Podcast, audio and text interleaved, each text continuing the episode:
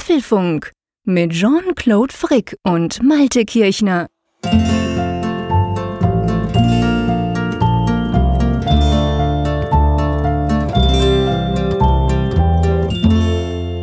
All you need is love, lieber Jean-Claude. Und 1000 US-Dollar. Ja, mindestens. ja, da sind wir. Es ist Mittwochabend, 13. September. Eigentlich die Folge des, des Apfelfunks, auf die wir das ganze Jahr über immer warten. Das ist nämlich die erste Sendung nach der Keynote und nicht irgendeine Keynote zu irgendeinem Thema, sondern es ist die September iPhone Keynote, über die wir sprechen. Und wir haben uns heute Abend viel vorgenommen, lieber Jean-Claude. Die Liste ist lang, oder? Ja, die Liste ist definitiv lang. Ähm, wir haben ein wirklich richtig cooles Skript. Wir haben ja immer ein Skript, aber dieses Mal haben wir wirklich versucht, da alles reinzupacken, was an Infos um diese ganze Keynote, um all die neuen Sachen, ähm, was wir da so brauchen und was wir wollen, so im Sinn von, dass wir dann eben auch nichts vergessen. Und dann gucken wir mal, wie lange wir uns dann bei den einzelnen Punkten aufhalten werden. Aber ich würde mal sagen, wir hatten, ja, ich glaube, das kann man gut und gern sagen, wir hatten wahrscheinlich noch nie ein so langes, so detailliertes Skript, oder? Ja, ich habe das heute meiner Frau gezeigt und sie meinte, dann sehen wir uns ja morgen früh wieder. Ja, gut, das sowieso. Es wird eine lange Nacht oder eine kurze Nacht für uns. Wir nehmen das ja am 13. September, wie du gesagt hast, am Abend um 10 äh, nehmen wir das Ganze auf und ihr hört euch das dann irgendwann an. Und, lieber Malte, bevor wir da ins äh, technische Detail einsteigen von diesen Neuerungen, auch bei uns gibt es zumindest technisch gesehen eine Neuerung, oder? Ja, ja, wir haben einen kleinen Wechsel vollzogen heute Abend. Und zwar sind wir von SoundCloud gewechselt als Hoster von unseren Folgen zu unserem eigenen Server, zu apfelfunk.com. Das haben wir lange vorbereitet. Wir haben ja vor kurzem auch ein Update der Funkgerät-App veröffentlicht, wo ihr einen neuen Podcast-Player vorfindet. Das war ein vorbereitender Schritt. Und ich hoffe, dass alles glatt geht. Es ist ja doch eine ziemliche Mammutoperation, hat sich dann herausgestellt, wenn man so viele Hörer hat.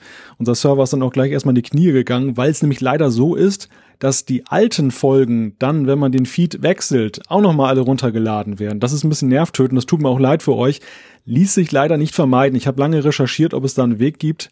Geht irgendwie nicht, aber letzten Endes wenn wir auf dem neuen Server sind, Jean-Claude, dann sind wir eben auch ein bisschen zukunftssicherer, nicht wahr? Ja, massiv. Also die Idee dahinter, die kam uns, wir haben schon oft drüber nachgedacht. Es gibt bei Soundcloud zwar einen schönen Player, das sieht ganz gut aus.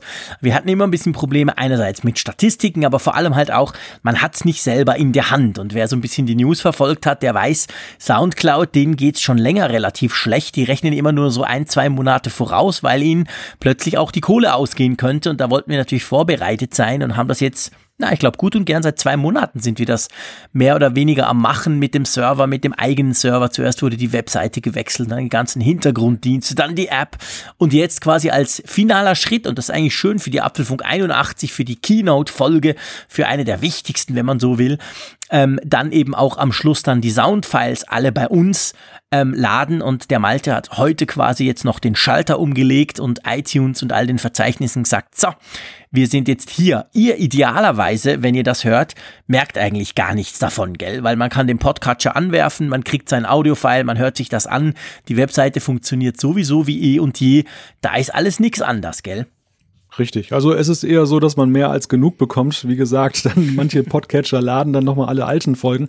Aber das ist erstmal ein gutes Zeichen, weil es nämlich zum Ausdruck bringt, dass der Wechsel vollzogen wurde, dass ihr also auf dem neuen Feed umgeschaltet seid und dementsprechend auch dann künftige Folgen, so wie diese bekommt dann ist eigentlich alles gut. Also dann kommen wir alle wieder so zusammen, wie wir uns das wünschen. Ganz genau. Und wer sich angewöhnt hätte, aber das glaube ich nicht, äh, quasi direkt auf Soundcloud zu hören, der würde dann merken, dass die Folge 81 fehlt und das wahrscheinlich nicht hören, wenn er nur auf Soundcloud ginge. Aber wenn ihr euch gewöhnt habt, zwischendurch mal auf Soundcloud zu hören, dann werdet ihr merken, da kommen in Zukunft keine neuen Folgen mehr, sondern wir machen das jetzt selber und direkt. Aber du, lass uns mal einsteigen ins Thema Apple Keynote, ins Thema 10 Jahre iPhone, ins Thema ja, ganz, ganz viele Sachen. Mit was möchtest du starten?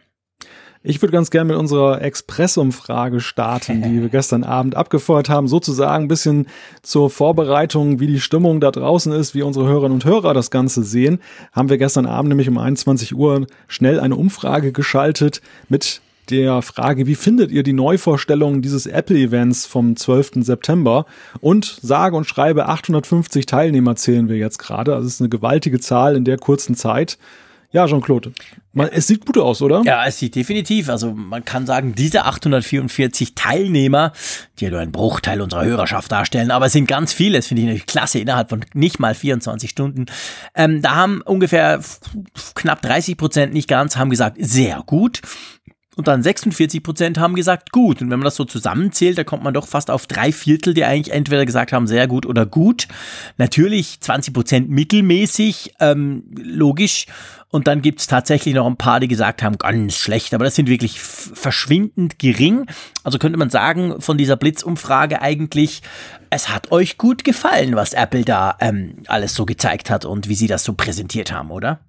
Ja, das ist erstmal ein sehr guter Grundtenor der Keynote, besonders wenn man bedenkt, dass ja die letzten Veranstaltungen von Apple, die letzten Events ja durchaus auch manchmal sehr kritisch gesehen wurden mhm. in der, in der Wahrnehmung der Öffentlichen. Also das ist ein interessantes Ergebnis, finde ich, und deshalb eigentlich auch ein guter Start in diese Besprechung der großen Keynote, die wir gestern Abend live gesehen haben. Leider nicht live vor Ort, aber das führt uns eigentlich auch gleich schon zu dem ersten Punkt, über den wir sprechen und der ja auch eben in dieser Übertragung dann auch zu sehen war, aber vielmehr auch eben in den vielen Newsblogs und mit Bildern und Videos dann eben dokumentiert wurde. Es geht um den Austragungsort, um den Veranstaltungsort. Zum ersten Mal wurde das ganze Jahr im neuen Apple Park präsentiert. Ja, genau. Und dort nämlich im Steve Jobs Theater, in diesem eigens ähm, gebauten Raum oder sagen wir mal Theater sozusagen, zu Ehren von Steve Jobs. Und dieses Theater hat ja ungefähr gut 1000 ähm, Leute, die da reinpassen. Und da drin wurde diese Keynote quasi abgehalten. Und ich weiß noch, als dieses Steve Jobs Theater wurde, glaube ich, das erste Mal erwähnt, so im April wurde gesagt, hey, wir haben da was, wir bauen da was zu Ehren von Steve Jobs quasi, um in Zukunft äh, Journalisten und so einladen zu können. Und wir zwei haben uns damals unterhalten und ich, ich weiß nicht mehr, ich glaube, ich war es, der gesagt habe, ja, aber komm, für so eine iPhone-Keynote ist das doch viel zu klein. Früher war das doch im Moscone Center in San Francisco, da passen irgendwie 4.000, 5.000 Leute rein. Aber offensichtlich war es nicht so klein, oder?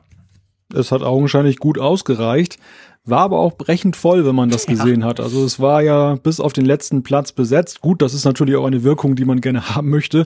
Und es waren ja auch viele Apple-Angestellte darunter. Man konnte es am Ende sehen, als Tim Cook dann eben aufgefordert hat, mal aufzustehen, wer von Apple kommt. Und dann sah man kaum noch Leute im Bild, die dann äh, nicht standen. Gut, das war jetzt auch von der Kameraperspektive ein bisschen gesteuert, aber es war auch eine ganze Menge eben auch Personal von Apple dabei.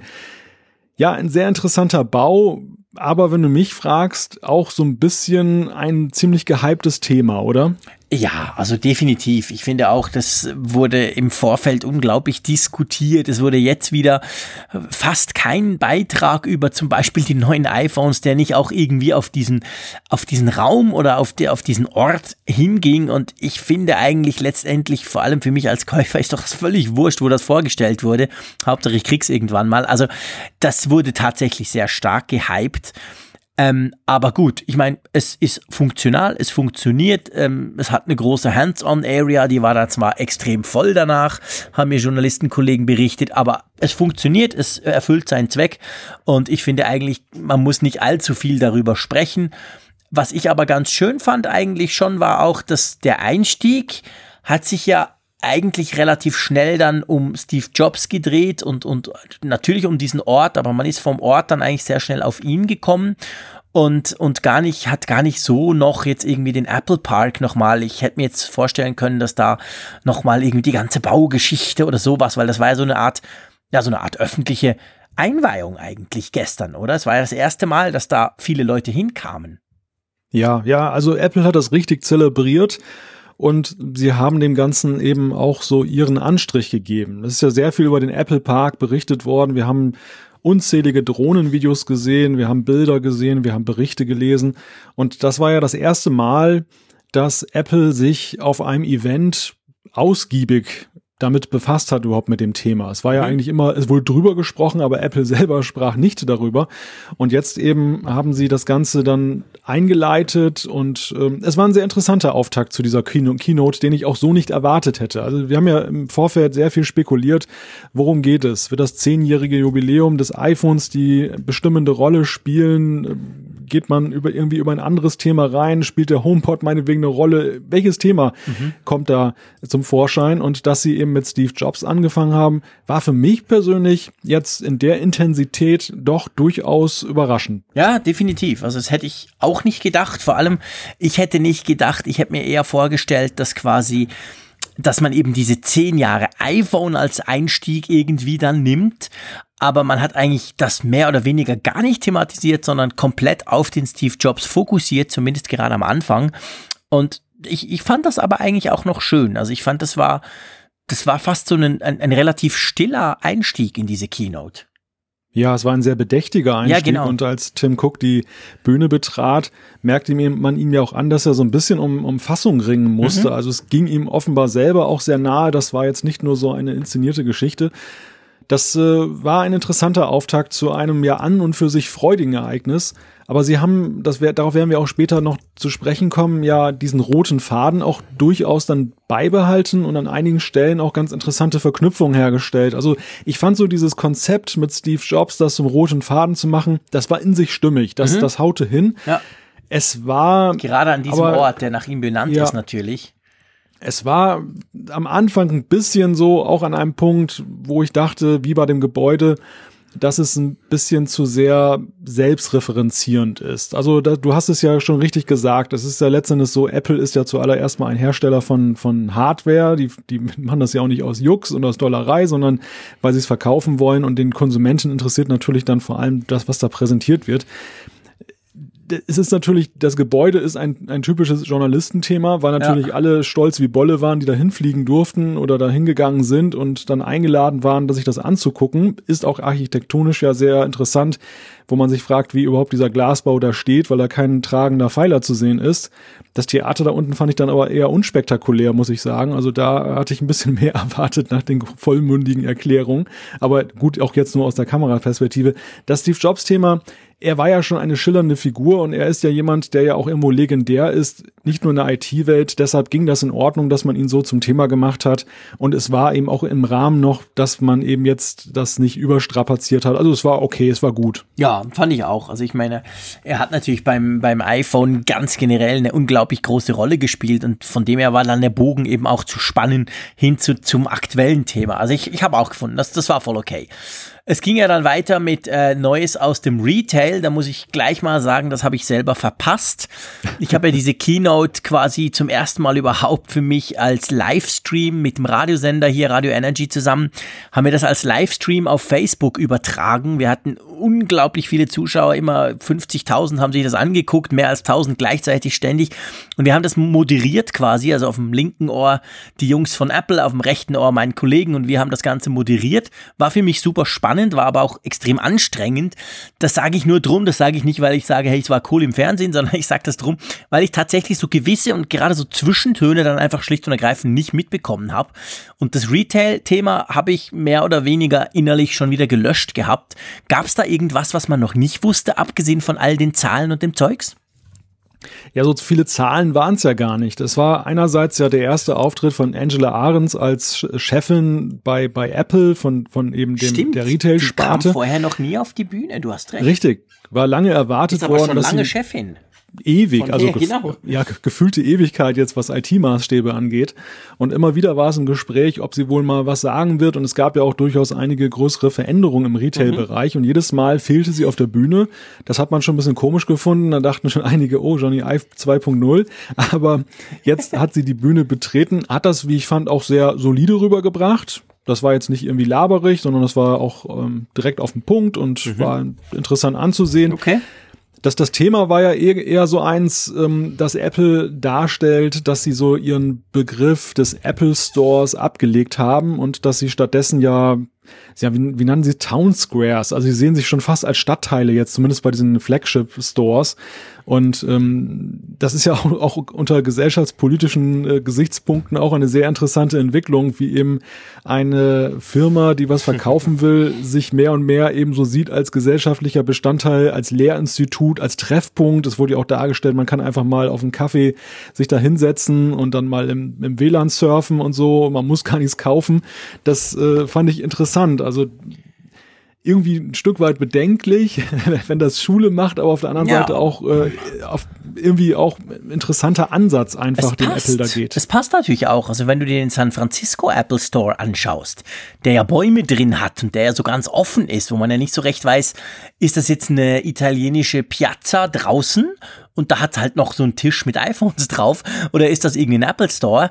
Und dieses Konzept wollen sie ja offensichtlich auch bei gewissen Apple Stores weiterhin umsetzen. Klammer auf, geht natürlich nur irgendwo, wo das Wetter schön ist, kann man bei uns nicht machen. Aber ähm, dann passt das schon. Also ich meine, das ist ja, und das ist ja, by the way, sorry, wenn ich da gleich einhake, aber das ist ja etwas, was mir auch selber immer wieder auffällt. Das war ja würde ich mal sagen, eines der revolutionären Elemente, die ein Apple Store eben auch hatte, als Steve, Jobs die ersten davon vorgestellt hat, nämlich du, das war ja von Anfang an, noch heute kommst du dir ja nicht vor, als du gehst da rein ähm, und dann guckst du dir irgendein neues Gerät an und ich meine, du kannst da tatsächlich, du hast gratis WLAN, du kannst die Geräte ausprobieren, du kannst eigentlich eine zwei Stunden dort rum äh, sein, ohne dass mal einer kommt und sagt, so jetzt, aber was wollen Sie denn und hier Kabel und geh mal wieder raus oder so. Also diese eben dieses, dieses Gefühl, sich einfach wohlzufühlen, ein bisschen da zu sein, das war ja schon von Anfang an da, wurde natürlich mit diesem San Francisco Store quasi auf die Spitze getrieben. Aber das passt schon. Also klar, wenn sie sich dann Stadtteil nennen, ist natürlich tatsächlich ein bisschen merkwürdig. Aber ähm, vom, vom, vom, vom Feeling her, denke ich, ist das schon das, was Apple erreichen möchte. Ja klar, also wie du schon sagst, es geht ums Gefühl und das hat Apple ja konsequent entwickelt. Das, mhm. das war ja am Anfang so, dass der Apple Store unter Jobs so sich ja eher auch in Richtung Showroom entwickelt genau. hat. Also gar nicht mal jetzt so ein klassisches Geschäft war, wo ein Verkäufer hinter einem Tresen steht und man sagt, ich möchte gerne ein iPhone, ja, nee, 100 Euro. Sondern genau. Das, das, war von Anfang an ja immer so, dass man da eigentlich hingegangen ist auch, um, um sich Dinge einfach erstmal nur anzugucken mhm. und damit rumzuspielen und irgendwie auch ja, ein Stück weit ja auch dieses Erlebnis einfach aufzunehmen. Ich weiß nicht, also ob das der Großstädter auch so sieht, aber ich als Landmensch in Anführungszeichen, ich finde das auch mal faszinierend, in Hamburg einfach da reinzugehen und da eben Menschen unterschiedlichster Couleur versammelt zu sehen und irgendwie hat es auch so ein nettes Gruppengefühl, wenn du in so einem Apple Store ja, bist. Definitiv, absolut. Und ähm, das, das ist so ein bisschen ja so diese Quintessenz dieses Geschäfts und, und das entwickeln sie weiter jetzt. Das ist ja eigentlich die konsequente Fortsetzung, dass du eben sagst, diese klassischen Mauern und, und, und Glasscheiben vorne, die das um, umgrenzen, die hebt man auf. Man geht also auch nach draußen. Man macht eben dieses Piazza-Konzept. Ja, genau. also es ist ein interessanter Ansatz, wie Einzelhandel weiterentwickelt werden kann und vielleicht ja auch ein Stück weit auch Vorbild, weil, denn ich glaube, diese Lebensgefühl-Geschichte, was Apple da macht, das ist ja eben nicht nur Selbstzweck, das hat ja eben auch so gerade die Absicht, einen Kontrast zu bilden zu diesem Online-Shopping, wo du eben anonym bist, wo ja, genau. du eben da so sitzt und nur, nur von der Stange kaufst. Das ist ein ganz anderer Entwurf. Ja, definitiv. Das ist definitiv quasi der Gegenentwurf dazu. So nach dem Motto, hey, du brauchst bei uns nichts kaufen, du kannst nur surfen kommen. Natürlich siehst du die coolen Sachen und kaufst dann am Schluss einen Kopfhörer. Aber ähm, das ist, ich denke, das ist genau die Idee und da sind sie auf gutem Weg. Und ich gebe dir recht, auch wenn, wenn ich beim Großstädter ganz leicht lachen musste, mir überlegt, ob ich das Mikrofon muten soll, weil ähm, wenn du einen Berner in der Schweiz, äh, also quasi äh, als Großstädter bezeichnest, dann, dann lachen natürlich die meisten von unseren Zuhörerinnen und Zuhörern nur. Das ist ja eine ganz kleine Stadt, aber okay, im Vergleich Vergleich zu dir mag das eine Großstadt sein. Aber wir haben leider keinen Apple Store. Das ist, by the way, ein Thema, was mich schon länger ärgert. Wir haben einen in Basel, wir haben einen in Genf, wir haben zwei in Zürich. Alles okay, aber Bern, ja, wäre längstens schon, schon, schon, schon ready dafür. Hab mir aber mal sagen lassen, so unter vorgehaltener Hand, weil es in der Schweiz immer wieder ein Thema, warum den Bern keinen hat, ähm, dass offensichtlich liegt das vor allem daran, dass Apple einfach sagt, wenn wir in eine Stadt gehen, wollen wir die beste Location. Punkt. Wir wollen nicht die zweitbeste, wir wollen nicht das drittbeste Haus, wir wollen einfach das Beste. Und Bern ist ja ganz klein, das heißt, das beste Haus, das sind vielleicht nur zwei, drei und wenn die nicht frei sind, dann kommt halt Apple nicht. Also offensichtlich ist das halt wirklich so, die wollen, die wollen immer an die, an die allerbesten Orte. Aber gut, wir sind abgeschweift. Ja, ja, ist ein interessantes Thema. Ich, wir könnten da noch stundenlang drüber reden, denn ich bemerke auch in der Tat, aber das haben wir auch, glaube ich, schon mal kurz thematisiert, dass es international auch eine andere Strategie gibt als eben national in den USA. In den USA mhm. ist es ja viel üblicher, auch in kleinen, genau. unscheinbaren Malls dann eben in einem Apple Store zu sein. Und hier in Europa, und ich kann jetzt nur für Deutschland sprechen, aber ich sehe es eben auch, wenn ich Berichte über andere Länder lese, sie könnten ja eigentlich schon in viel mehr Ländern und Großstädten sein. Natürlich. Und sie sind es aber nicht und warten immer, bis sie wirklich so Highlight-Locations dann noch haben. Ja, genau, genau. Das ist genau die Idee. Und das hat mir hier mal ein, ein ein, ein Mitarbeiter tatsächlich wirklich so erklärt, ähm, dass das halt ganz wichtig ist und sonst machen sie es lieber nicht. Naja, anyway, mal gucken. Und dann. Es wird Zeit. Es wird Zeit, genau. Perfekt. Es wird Zeit, nämlich irgendwann gab es dann auch mal die erste Hardware zu sehen, die Apple Watch Series 3. Ähm, ganz kurz, bevor wir in die technischen Daten einsteigen, irgendeine Überraschung für dich gewesen bei dieser Präsentation? Nicht so wirklich, muss ich sagen. Okay. Also ich äh, gucke gerade mal, ja, vielleicht ein, ein Punkt, über den wir gleich noch sprechen werden, aber der ist schon sehr speziell. Insgesamt zur Hardware eigentlich nicht. Nein. Ja, genau. Geht mir genau gleich. Beziehungsweise als ganz kleines Schmankerl, ich war dann doch ein bisschen erstaunt über diesen roten Punkt, wo wir gleich dazu sprechen werden, der quasi die LTE-fähige Version von der normalen Version unterscheidet. Aber ja, lass uns mal zuerst eingehen. Sie haben ja angefangen, bevor Sie überhaupt in die Technik kamen, haben Sie angefangen, über ähm, Gesundheitsthemen zu sprechen. Sie haben von großen Zuwachsraten gesprochen, klar. Und dann von dieser ähm, Heart Study, wie Sie dem gesagt haben. Also diese, es, es ging ja relativ lange, jedenfalls gefühlt kam es mir so vor, um den, den, den Herzsensor, oder? Hm, ja, richtig. Und das ist auch eigentlich gleich der Punkt, der mich dann positiv überrascht hat. Also es hat mich ja wenig negativ überrascht, aber wo ich einfach noch so einen Überraschungsmoment hatte, was jetzt eben nicht kaputt gemacht wurde durch die vielen Leaks, die es im Vorfeld gab. Darüber sprechen wir dann zum Ende der Sendung sicherlich auch noch mal über das größte mhm. Leak in der Geschichte von Apple. Das muss man einfach mal besprechen diese Hard Study, das finde ich, ist eine ganz interessante Anwendung, die da präsentiert wurde. Es ist in Planung, in Vorbereitung, dass die Apple Watch künftig Herzrhythmusstörungen äh, frühzeitig erkennt und entsprechend auch davor warnt. Und das ist eigentlich eine ziemlich einfache, ergreifende Anwendung, aber eine großartige Sache eigentlich, die, wie ich finde. Und das hat, das hat mich wirklich so mit Blick auf die Apple Watch, ja, positiv begeistert. Mhm. Ja, das stimmt. Also ich, ich finde eigentlich, also ich bin ja sowieso ein Fan der Apple Watch, muss man ganz klar sagen. Ähm, aber ich finde auch, dass äh, der, der, der, die Bewegung, ich hätte was gesagt, the move, so ein Quatsch immer auf Englisch alles. Also quasi der, der Schritt von Apple eben auf der einen Seite in den Sport, das haben wir ja letztes Jahr ganz groß gesehen, die Apple Watch Series 2, die stand ja eigentlich ganz klar unter dem Thema Sport, hat mich mäßig interessiert, sage ich ehrlich. Und jetzt äh, kann man fast so sagen, ging es so ein bisschen in Richtung Gesundheit. Und ich finde es eine sehr, sehr spannende Entwicklung auch, weil man auch immer wieder lesen kann, dass Apple dort extrem gut aufgestellt ist. Es gab ja schon vorher Studien, die gesagt haben, hey, ist eigentlich erstaunlich, so ein 300 Dollar Teil von Apple ist quasi genau gleich akkurat wie viel, viel teurere, hochprofessionelle medizinische Geräte, gerade was so gewisse ähm, Biosensorik eben angeht. Und ich finde das, ich finde das sehr spannend und ich kann mir wirklich auch vorstellen, dass Apple das eben wirklich wichtig ist. Das sind so Dinge, die der Tim Cook eben dann auch ernst nimmt, wo er sagt, hey komm, mit der Uhr können wir Dinge verhindern, mit der Uhr können wir etwas machen, mit der Uhr können wir bei medizinischen Studien mitmachen. Und ich finde, das ist nicht selbstverständlich und ich finde, das darf man durchaus auch mal würdigen. Es ist natürlich ein Thema, was sich auch PR-mäßig ja, logisch, klar, verkauft. natürlich. Ich denke nur an diese Geschichte auch, ähm, wo sie in Richtung Diabetes und so auch Forschung machen, dann zusammenarbeiten mit entsprechenden Einrichtungen.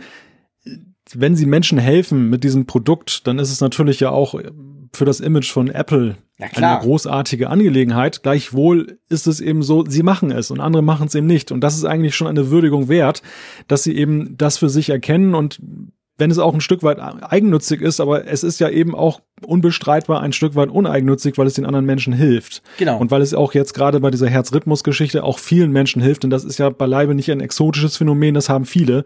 Und ähm, bei vielen wird es eben viel zu spät erkannt, weil das wurde ja auch dargelegt. Es ist doch eben auch so, dass solche Störungen sich nicht gleich mit irgendwelchen Problemen oder Schmerzen oder sonst was bemerkbar machen. Das ist ja das Schlimme, genau. Eben, sie, sie bewegen sich dann und ein gesunder Mensch geht ja auch nicht unbedingt immer regelmäßig zum Arzt und lässt sich durchchecken und schon gar nicht mit EKG und allem drum und dran. Mhm. Deshalb ist das einfach eine gute Sache, dass sie eben in diesem Bereich dann Kooperationen suchen mit Forschungseinrichtungen, aber eben auch selber was unternehmen und diese Hardware, wo sich das einfach anbietet, dann auch dann darauf dann mit der Software abstimmen, dass dann man solche tollen Sachen machen kann. Damit. Ja, genau. Und das ist natürlich die, die, die Apple Watch, die sich damit quasi logischerweise anbietet. Die ist ja am nächsten. Das ist ja unser persönlichstes Device, wie sie es damals gesagt haben bei der Vorstellung. Ja, gut. Was kann denn die Apple Watch Serie 3, abgesehen davon, dass sie so ein cooles Gesundheitstool ist? Alles. ja, jetzt kommen wir zu dem, worum es ja eigentlich ging bei der Series 3 und da sind wir dann auch bei einem Thema, was wir beide ja schon kontrovers diskutiert haben, wobei wir beide weniger, aber mit unseren Hörern. Mhm. Es geht nämlich darum, dass es jetzt eine Cellular-Variante gibt. LTE ist eingebaut. Man kann also über eine eSIM, die in der Uhr steckt, dann seine Rufnummer, die man schon hat, dann mitnutzen, kann dann über die Uhr telefonieren, ist völlig unabhängig von dem iPhone, das kann man dann zu Hause lassen.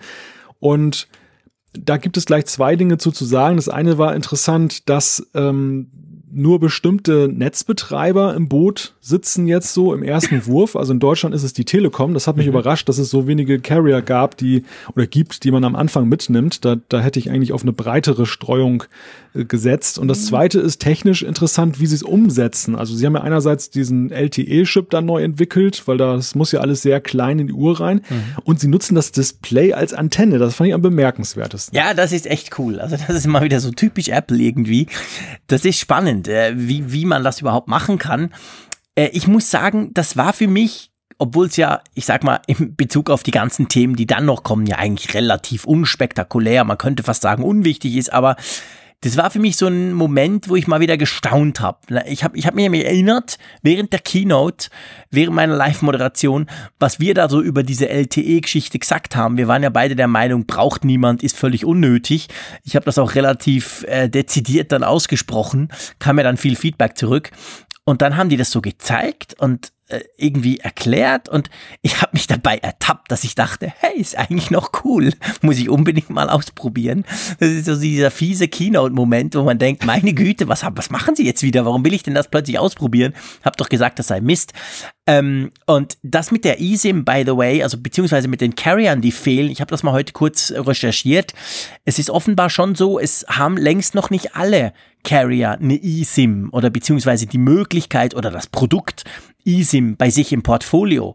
Und ich würde mal sagen, Apple hat, zumindest bei uns in der Schweiz ist es so, die, die, die halt die wichtigen, die eben eSIM unterstützen im Boot und die, die halt das noch nicht so ganz kommuniziert haben oder das auch noch nicht irgendwie brauchen oder vielleicht noch gar nicht können, die sind dann nicht dabei. Aber das Schöne an der eSIM ist ja eben, dass man ja eben keine, kein irgendwie blödes Plastikkärtchen für 40 Franken, wie das bei uns kostet, noch irgendwie in die Uhr schieben muss, sondern das ist ja quasi ein Code, das wird aktiviert und zack.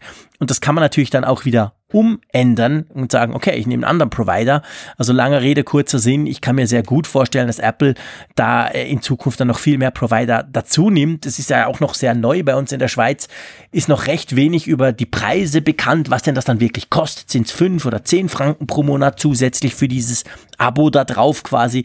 Das kommt jetzt alles erst noch. Das ist doch noch eine relativ neue Geschichte.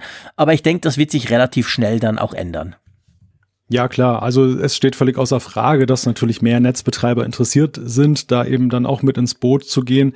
Und dass die Kostenfrage, da gab es jetzt ja zumindest für den amerikanischen Markt mit 10 US-Dollar schon mal eine Zahl, die ja. da kursiert. Ich denke, das wird sich hier in ähnlichen Bahnen bewegen, denn die Tarife zumindest in Deutschland sind eben auch so gestrickt, dass es ja meistens Partnerkarten dann auch für oder eine Multisim dann auch für diese, diesen Preis ungefähr gibt, zwischen fünf und zehn Euro, je nach Netzbetreiber ist man dabei. Und ich denke mal, dass sie eben da die Apple Watch dann auch in diesen Kategorien dann eben einstufen werden. Genau, genau, definitiv.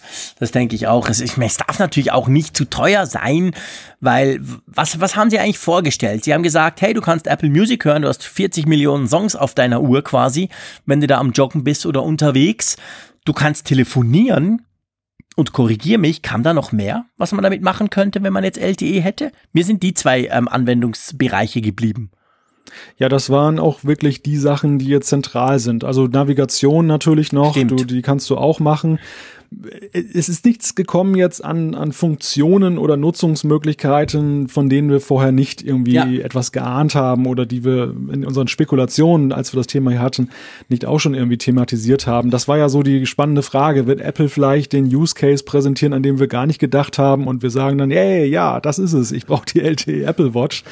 Kam Diesen nicht. Moment gab es nicht und ich ich muss sagen, also ich, ich verstehe jeden, der, der äh, Interesse an dieser Apple Watch hat. Der, wir haben ja ein paar Zuschriften bekommen, wo ja auch sehr schön dargelegt wurde, warum die Leute darauf warten, warum sie sowas haben möchten. Mhm. Und ich, ich freue mich für sie, dass sie das jetzt endlich bekommen.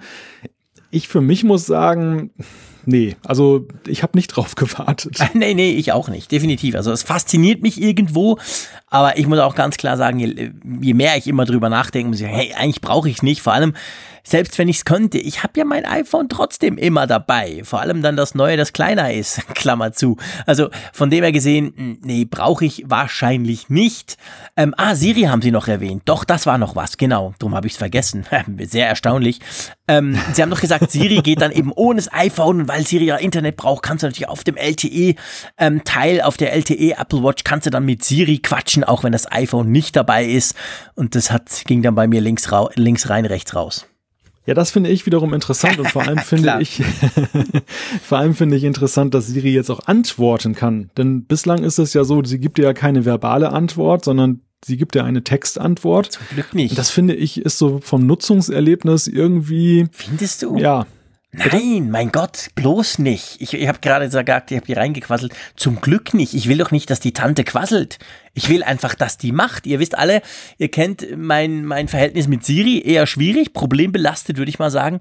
Aber auf der Apple Watch, gebe ich gerne zu, brauche ich sie öfter. Timer stellen, irgendwelche Sachen. Also da, und dann läuft es aber immer gleich. Ich sag das, Siri, mach das, Punkt. Und da soll die nicht sagen, da soll sie einfach machen.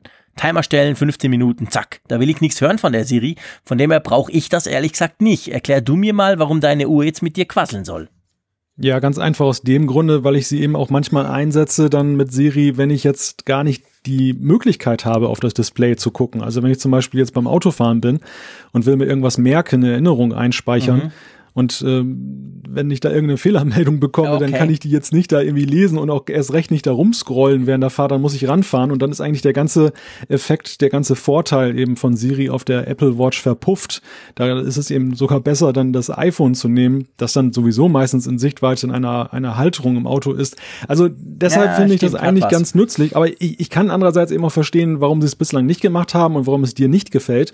Und es ist, kommt natürlich ganz stark auch darauf an, dass man das irgendwie einschränken kann, dass man eben auch entsprechend seiner Nutzungsgewohnheiten und dem, was man erwartet, sagen kann, Siri redet zu mir oder sie lässt es, sie macht es so wie bislang. Auf gar keinen Fall darf es so sein, dass sie jetzt immer quatscht und mhm. dann ruiniert sie natürlich wieder vielen anderen, so wie dir, genau. den, den Use Case. Ja, ganz genau. Was mich ja eigentlich am meisten erstaunt hat bei dieser Apple Watch Geschichte ist, also Sie haben ja noch gesagt, Sie haben viel stärkeren Prozessor, der gleichzeitig weniger ähm, Akku braucht. Sie haben eigentlich gesagt, dass die, die Akkulaufzeit mehr oder weniger dort liegt von der jetzigen, was ja recht erstaunlich ist, wenn man bedenkt, dass da noch ein LTE-Chip drin ist, der dann auch noch funkt. Aber ähm, was ja auch noch eigentlich überhaupt, beziehungsweise was eben gar nicht kam, das war die Geschichte mit der Bedienung. Erinnerst du dich, dass wir, wir haben ja gesagt, ja, hey, jetzt, jetzt, jetzt wird sie autarker durch dieses LTE. Das wusste, dachte man ja schon im Vorfeld, dass das kommen könnte. Und beide waren wir dann der Meinung, ja, aber auf dem kleinen Display, was soll man da groß autark machen? Und ich finde, auf, auf dieses, also auf diesen Einwand, sage ich jetzt mal von mir, oder auf dieses Problem, das ich da sehe, sind sie überhaupt nicht eingegangen, oder? Ja, das stimmt. Und es ist ja auch interessant, dass sie das Thema Apps überhaupt nicht mehr gebracht nee, nee, haben. Also die, die genau. Apps sind wirklich beerdigt auf der Apple Watch. dass das Gefühl wird man nicht mehr los. Denn diese 70 Prozent Steigerung des Prozessors, das ist ja, und das ist ja ein Zweikernprozessor, ein Dual-Core, der da drin steckt. Das ist ja gerade ein ganz wichtiger Punkt, der verbunden war mit den Problemen, die wir bislang mit mhm. Apps mhm. hatten, dass sie eben asig langsam eben nur starten. Und ähm, dass, dass sie jetzt autark auch sind. Also, dass ich zum Beispiel meinen Einkaufszettel jetzt nicht dann eben auch immer mit dem iPhone noch synchronisieren muss, mhm. sondern dass der jetzt auch über einen Cloud-Dienst dann die Daten runterholen kann in den Supermarkt, ohne dass ich das iPhone dabei habe. All das sind ja auch äh, ja Vorteile eigentlich dieser, dieser LTE-Watch. All das kam witzigerweise gar nicht zur Sprache, was mir eben zeigt, dass sie das Thema Apps ja, sie, sie lassen es laufen, weil wahrscheinlich das einen Aufruhr gibt, wenn sie es stoppen, aber ich, ich habe das Gefühl, sie haben es abgeschrieben so ein ja. bisschen. Ja, das sehe ich genau gleich. Das denke ich auch. Sonst wäre das gekommen, weil es hätte natürlich perfekt gepasst, mehr Power, autark, Internet Connection immer. Also ich meine, ey, äh, das passt ja perfekt für Apps. Die meisten Apps brauchen ja sowieso Internet und da kam nichts. Drum denke ich, das ist tatsächlich so. Ja, der rote Punkt, vielleicht noch ganz kurz, der ist mir wichtig ähm, Kollege von mir, der Raphael Zeyer vom Tagesanzeiger, der gerade drüben ist, der hat heute einen kleinen Mini-Rant geschrieben und gefunden, das ist ja ganz schrecklich, gehe ja gar nicht. Der rote Punkt, das sehen sowieso nur die anderen, man selber sehe das ja gar nicht. Ich finde den eigentlich noch cool.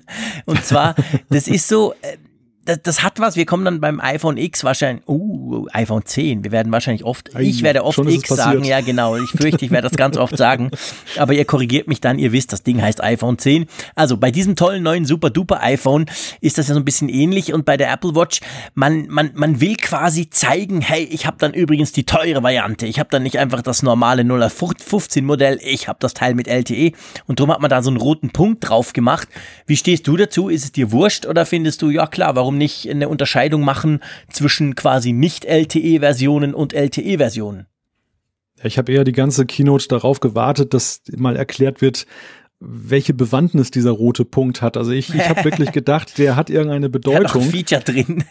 Ja, ein, ja, ein Feature, ja, also spätestens dem Moment, wo sie dann da anzeigten, dann diese Folie äh, mit der Antenne, Mhm. dass dann eben das Display als Antenne fungiert, da dachte ich, oh, der rote Punkt hat bestimmt auch eine coole Der Funktion. macht noch irgendwas, genau. Und es stellte sich heraus, das James Ding ist einfach nur so ein Designteil. Eigentlich ist es ja dafür da, um zu zeigen, dass man eben die Series 3 hat, weil ansonsten sieht die Apple Watch ja wieder exakt genau, Genau. Aus. Also da ist nichts, sie ist nicht flacher, sie ist nicht gebogen, da ist gar nichts. Nee. Sie ist wirklich äh, identisches Design und deshalb muss man da eben mal was Rotes drauf lackieren, damit dann der Außenstehende aussieht, ah, du hast die Series 3. Ja, wobei die, ja, Moment, wir müssen, wir müssen mal ganz korrekt sein.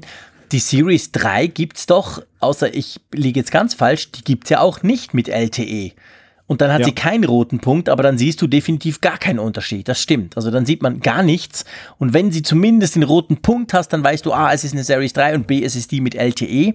Und übrigens, was glaube ich alle haben, diese neuen Se Serie 3 Modelle, die haben jetzt noch einen ähm, Höhenmesser drin, gell? Das wurde doch auch noch kurz irgendwo auf dem Slide erwähnt.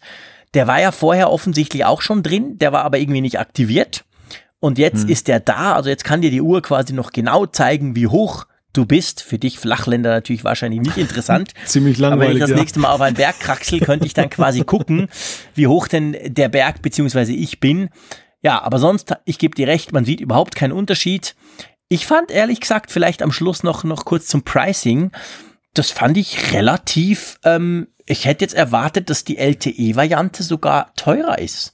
Weil Ja. die kostet knapp, äh, ich muss mal kurz rechnen, 80 Schweizer Franken, ich weiß nicht, wie es in Euro ist, mehr als die, die, die Nicht-Cellular. Und da muss ich sagen, für das das ja doch ein ziemlich massiver Eingriff beziehungsweise eine massive Erweiterung der Funktion ist, das ist eigentlich recht preiswert.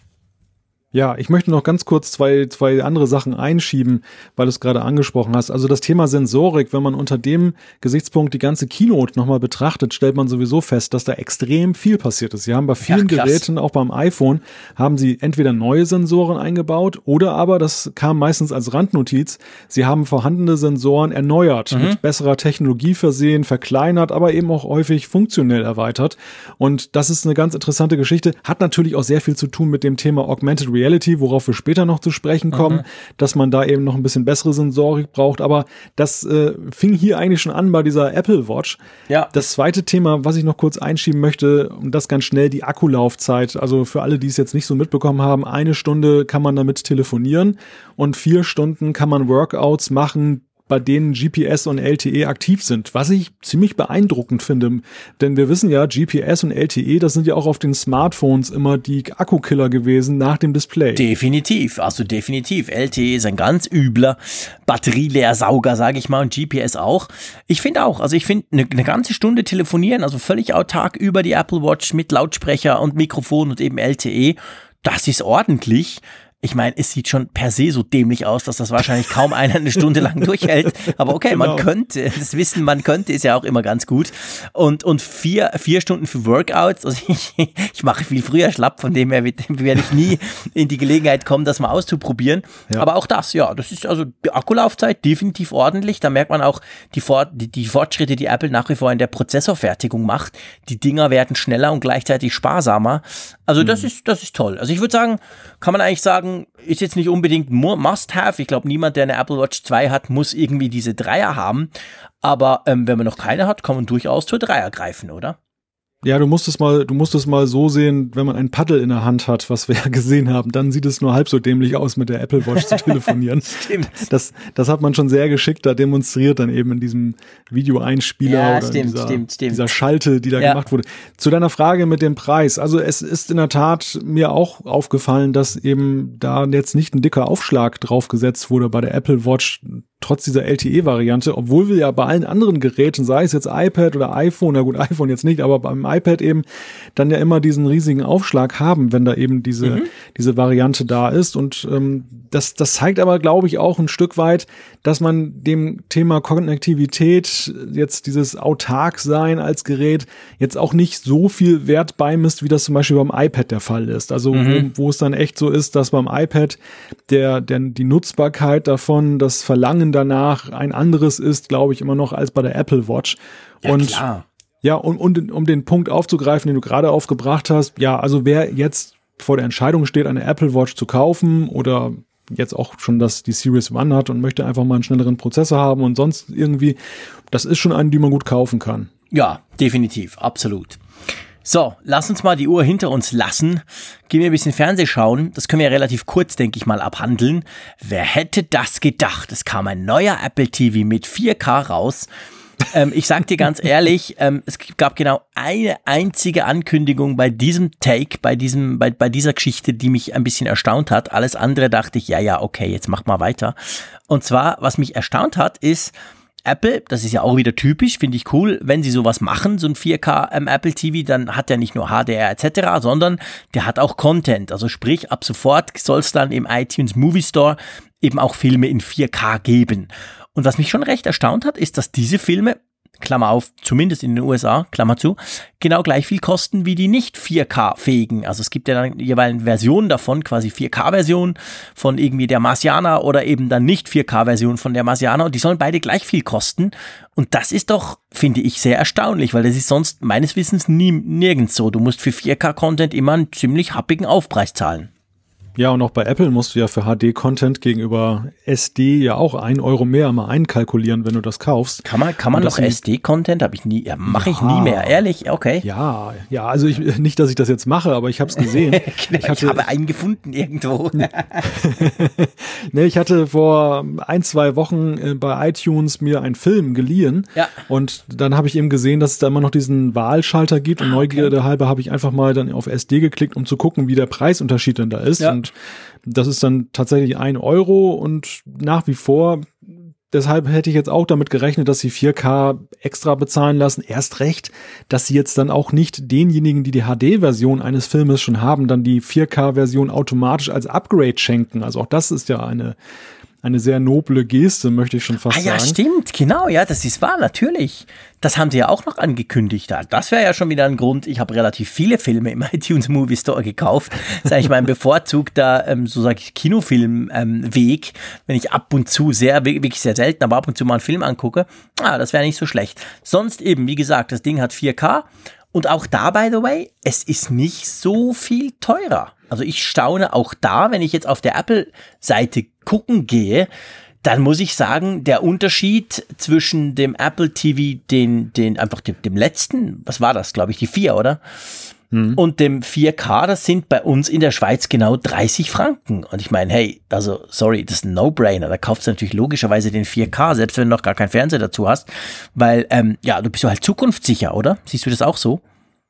Ja, ich, ich denke, die Preispolitik hier, die rührt daher, dass das Apple TV jetzt das letzte, glaube ich, nicht so eingeschlagen ist, wie man sich das bei Apple erhofft hat. Sie haben das ja groß zelebriert, dieses, dieses, ja, man kann gar nicht mehr sagen Update, dieses fast schon Neuerfinden des Apple TV mit einem, einem eigenen Betriebssystem, tvOS, was jetzt dann nicht mehr nur iOS war, mit der Möglichkeit, einen App Store einzurichten. Und wenn ich das so sehe, so in Elektronikmärkten, während alle eben dann herumstehen um die MacBooks und die iMacs und, und die anderen Geräte, das Apple TV steht da immer so ein bisschen einsam und verlassen dann als Demogerät vor sich hin und keiner will da so recht rangehen und das ist, für, ist auch mein Eindruck, Ja. was eben so den Markterfolg angeht. Es spricht ja auch gar keiner mehr darüber, über tolle TV-Apps oder irgendetwas. Das, das Ganze ist so ein bisschen stiefmütterlich geblieben. Und das jetzt bringt natürlich einen dicken Push. Also sie haben da jetzt ja diesen A10X-Prozessor eingebaut eingebaut aus der iPad Pro Reihe. Sie haben High Dynamic Range noch mit an Bord. Das heißt eben mhm. nicht nur 4K Auflösung, sondern auch eine tolle Farbwiedergabe.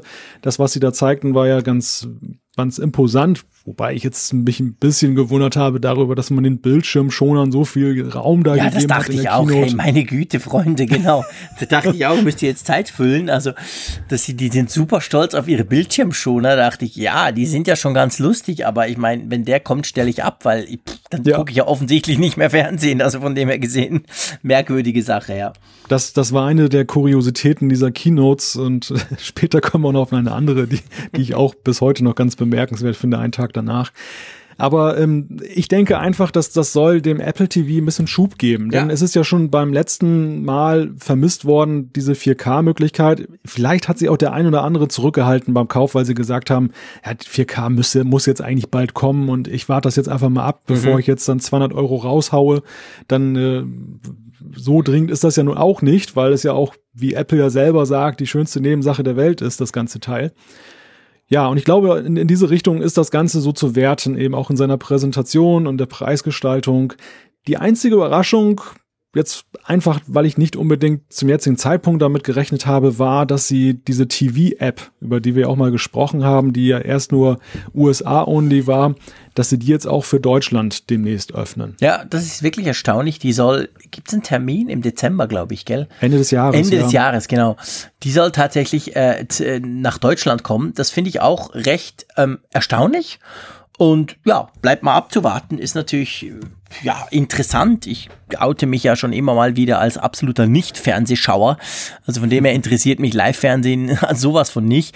Aber ja, okay, mal gucken, was die kann und vor allem, wie die dann eben auch beim Markt, also im, Markt integriert ist. Ich denke, bei uns in der Schweiz kommt die wahrscheinlich noch nicht, weil das ist ja etwas extrem spezifisches pro Land. Was hast du für Anbieter? Wie funktionieren die? Wie kriegst du da Zugriff etc.? Von dem her gesehen, ähm, ja, mal gucken. Kannst ja dann erzählen, wenn sie bei euch aufschlägt, diese App. Ja. Gut, wollen wir mal zu einem richtig spannenden Thema kommen? ja, wir verlassen die kleinen Geräte genau und kommen zu einem physisch auch kleinen Gerät, aber einem ja doch sehr bedeutsamen Gerät. Es geht um das iPhone und zwar die Fortschreibung in der Linie der, des Designs des iPhone 6 und des iPhone 7. Es geht um das iPhone 8 und das 8 Plus, das vorgestellt wurde. Genau, und wir sind genau 10 Minuten schneller als Apple. Apple hat nach 55 Minuten der Keynote, haben sie angefangen, über das iPhone zu sprechen. Wir sind bei 45, okay. Ähm, wir holen auf. Gut, ähm, das iPhone 8 und 8 Plus äh, wir müssen jetzt nicht bei jedem Ding sagen, ja, das wusste man ja schon, den Leak besprechen wir ganz am Schluss vielleicht noch kurz, aber ja. ähm, ich muss sagen, vielleicht bevor wir wirklich in die technischen Details steigen, auch da wieder, wie schon ein bisschen bei der Apple Watch, aber viel, viel mehr noch beim, beim iPhone 8 und 8 Plus. Also ich ging da rein, man wusste, okay, da kommt was, wir wollen alle das super duper iPhone 10 sehen aber es gibt eben auch noch die anderen. Und dann wurden die präsentiert. Und ich sag's jetzt mal, ich hatte sie noch nicht in der Hand, okay, aber die gefallen mir. Ich finde die echt schick. Also das, das Design, so, so altbacken auf der Vorderseite mit den riesen Rändern und dem, dem Button in der Mitte, aber das gefällt mir eigentlich viel besser, als ich das gedacht hätte. Ja. Ja, es, es sieht ja auf eine Weise ja doch dann wiederum anders und fortschrittlicher genau. aus durch die Rückseite. Ja, genau. es sieht irgendwie viel moderner macht extrem aus. Viel aus. Ja. Und ähm, zu dem in die Hand nehmen Gefühl gehört ja eben auch gerade die Rückseite, die sieht ja eben auch dein Umfeld. Also da wird es ja sofort deutlich, dass du ein neues iPhone hast. Dieses Argument, oh, schon wieder das gleiche Design, ist ja da deutlich entkräftet worden.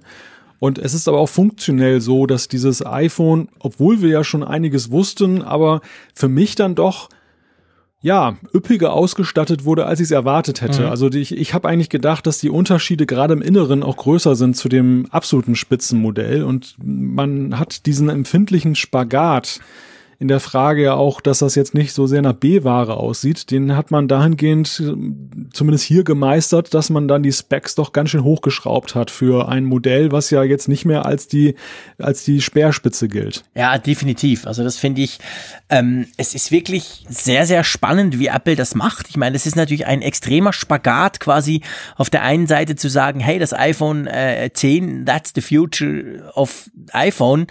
Und aber hey, wir haben trotzdem noch ein neues hier. und das irgendwie auseinander zu dividieren. Aber ich finde auch, also diese beiden iPhone 8 Modelle, vor allem natürlich das iPhone 8 Plus mit der Dual-Kamera, ähm, das hat ja fast alles, was das iPhone 10 hat. Es hat ein paar Dinge logischerweise nicht, aber es ist, find, ich gebe dir recht, es ist viel näher dran am, an, an diesen Top-Spezifikationen vom, vom Jubiläums-iPhone, als ich mir das vorgestellt hätte. Lass uns mal, lass uns mal beginnen. Also Glas vorne und hinten, natürlich wieder das übliche, hey, viel stärker und Aluminium ist irgendwie aus der Raumfahrt und schieß mich tot. Also okay, das Ding soll weniger kaputt gehen, aber wahrscheinlich, wenn es dir einmal am Boden knallt, ist es trotzdem kaputt. Und dann gibt's neue Farben. Ja, ja, es gibt neue Farben und es gibt vor allem Farben nicht mehr. Also das, das Line-up der Farben ist deutlich eingeschränkt worden. Wir haben Space Gray, wir haben Silber, wobei das Silber, muss ich dir sagen, mich eher an ein Weiß erinnerte. Ja, also mich es war auch. irgendwie mhm. gar nicht so silber, wie es klingt. Nee, ist nicht so silber. Und dann haben wir eine neue Interpretation von Gold. Genau, also es ist so eine Art äh, es ist nicht Rose Gold, es heißt einfach Gold. Ich würde es mal beschreiben als Mischung aus Gold und Rose Gold. Also wir hatten ja vorher dieses pinkige Rose Gold und das, das, ja, das goldige Gold, sage ich mal, beim iPhone 7 zum Beispiel. Und jetzt hat man die beiden so ein bisschen zusammengewürfelt, oder? Also ja, es ist nicht ganz so pinkig, es ist mehr so ein bisschen bronzemäßig, oder? Ja, kann man sagen. Also es ist ein, ein helleres Gold. Mhm. Das, das, das bisherige Gold ist ja ein sehr satter Farbton. Also einer, der so sehr, ja, schon eben wie das Edelmetall aussieht. Und jetzt geht es dann eher in so eine Art Weißgold-Richtung, vielleicht ein Stück weit. Ich bin jetzt zu wenig mhm. ähm, der Juwelier oder der Juwelierfreund oder Kenner, dass, dass ich das irgendwie jetzt so richtig einordnen kann.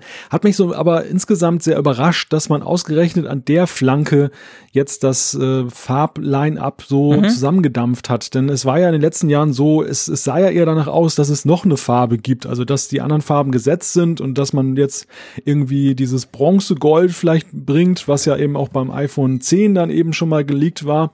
Und stattdessen haben sie das jetzt sehr viel übersichtlicher gemacht. Die Frage ist, ist das jetzt Produ durch die Produktion bedingt, weil sie jetzt hinten wieder Glas haben und dann die Materialien vielleicht andere sind?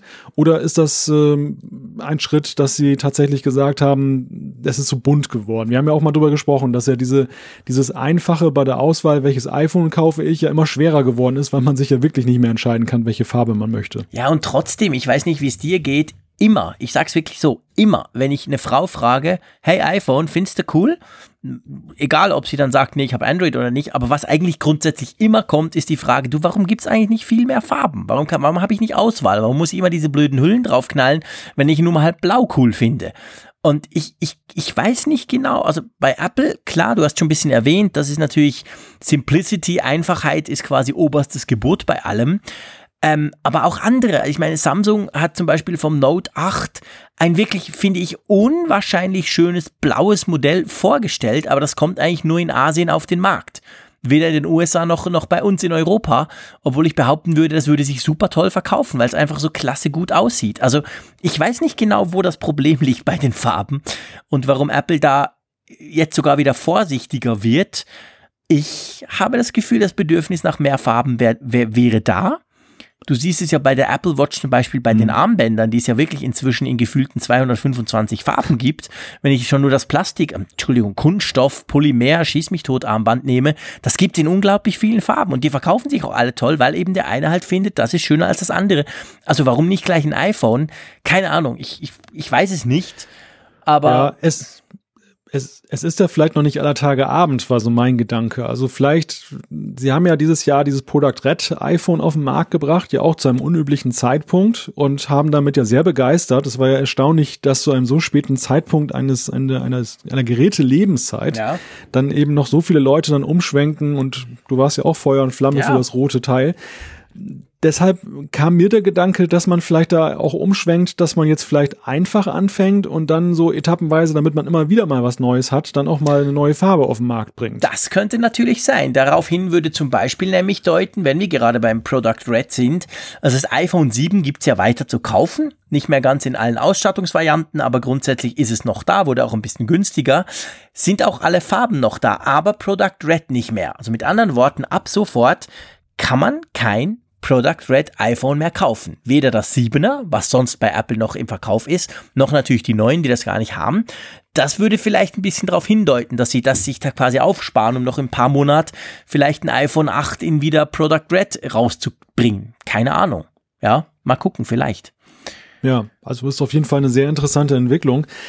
Aber schauen wir mal ins Innere rein dieses neuen iPhones. Und da ist eigentlich schon der erste Punkt, wo ich gestaunt habe, allerdings natürlich erst mit der Kenntnis dann des nächsten Teils der Keynote, aber jetzt hinterher gestaunt habe, dass sie da eben sowas Starkes einbauen, der A11 Bionic Prozessor, der ja auch zum ersten Mal eine selber designte GPU, eine Grafikprozessoreinheit enthält und äh, dadurch natürlich dann für einen enormen Leistungsschub sorgt. Also das war ja wirklich beachtlich, was die da wieder rausgekitzelt haben an mehr Power. Ja, ich meine, das ist krass. Das muss man sich mal vorstellen. Also Apple ist wirklich in der mobilen Chip-Produktion, also von Chips für Mobilgeräte, unglaublich gut geworden in den letzten Jahren. Wahrscheinlich weltweit führend. Das sieht man immer auch wieder in Benchmark-Tests etc. Und dieser A11 Bionic, ich meine schon nur der Name, das ist doch einfach geil. Das wurde die ganze Zeit erwähnt und ich, ich, ich dachte die ganze Zeit an Star Trek. Ich meine, ein Chip A11 Bionic zu nennen, das tönt doch eigentlich irgendwie total nach Science Fiction, oder? Das finde ich ein total spannender Name, aber ich meine, mit Augmented Reality und all den Geschichten und vor allem diesen, diesen Funktionen natürlich dann vom iPhone 10 mit der Gesichtserfassung, das braucht unglaublich viel Rechenleistung. Die hat Apple offensichtlich. Das hat man sehr selbstbewusst auf der Bühne so, so gesagt. Äh, ja, und ich gebe dir recht. Also ich war selber auch total erstaunt, dass dieser Chip, der genau gleiche wie beim iPhone 10, eben auch in beiden iPhone 8 Modellen funktioniert, was ja dann letztendlich heißt, die Dinger, also ich meine, hast du das Gefühl, dein iPhone 7 sei langsam? Nein, ganz und gar genau. nicht.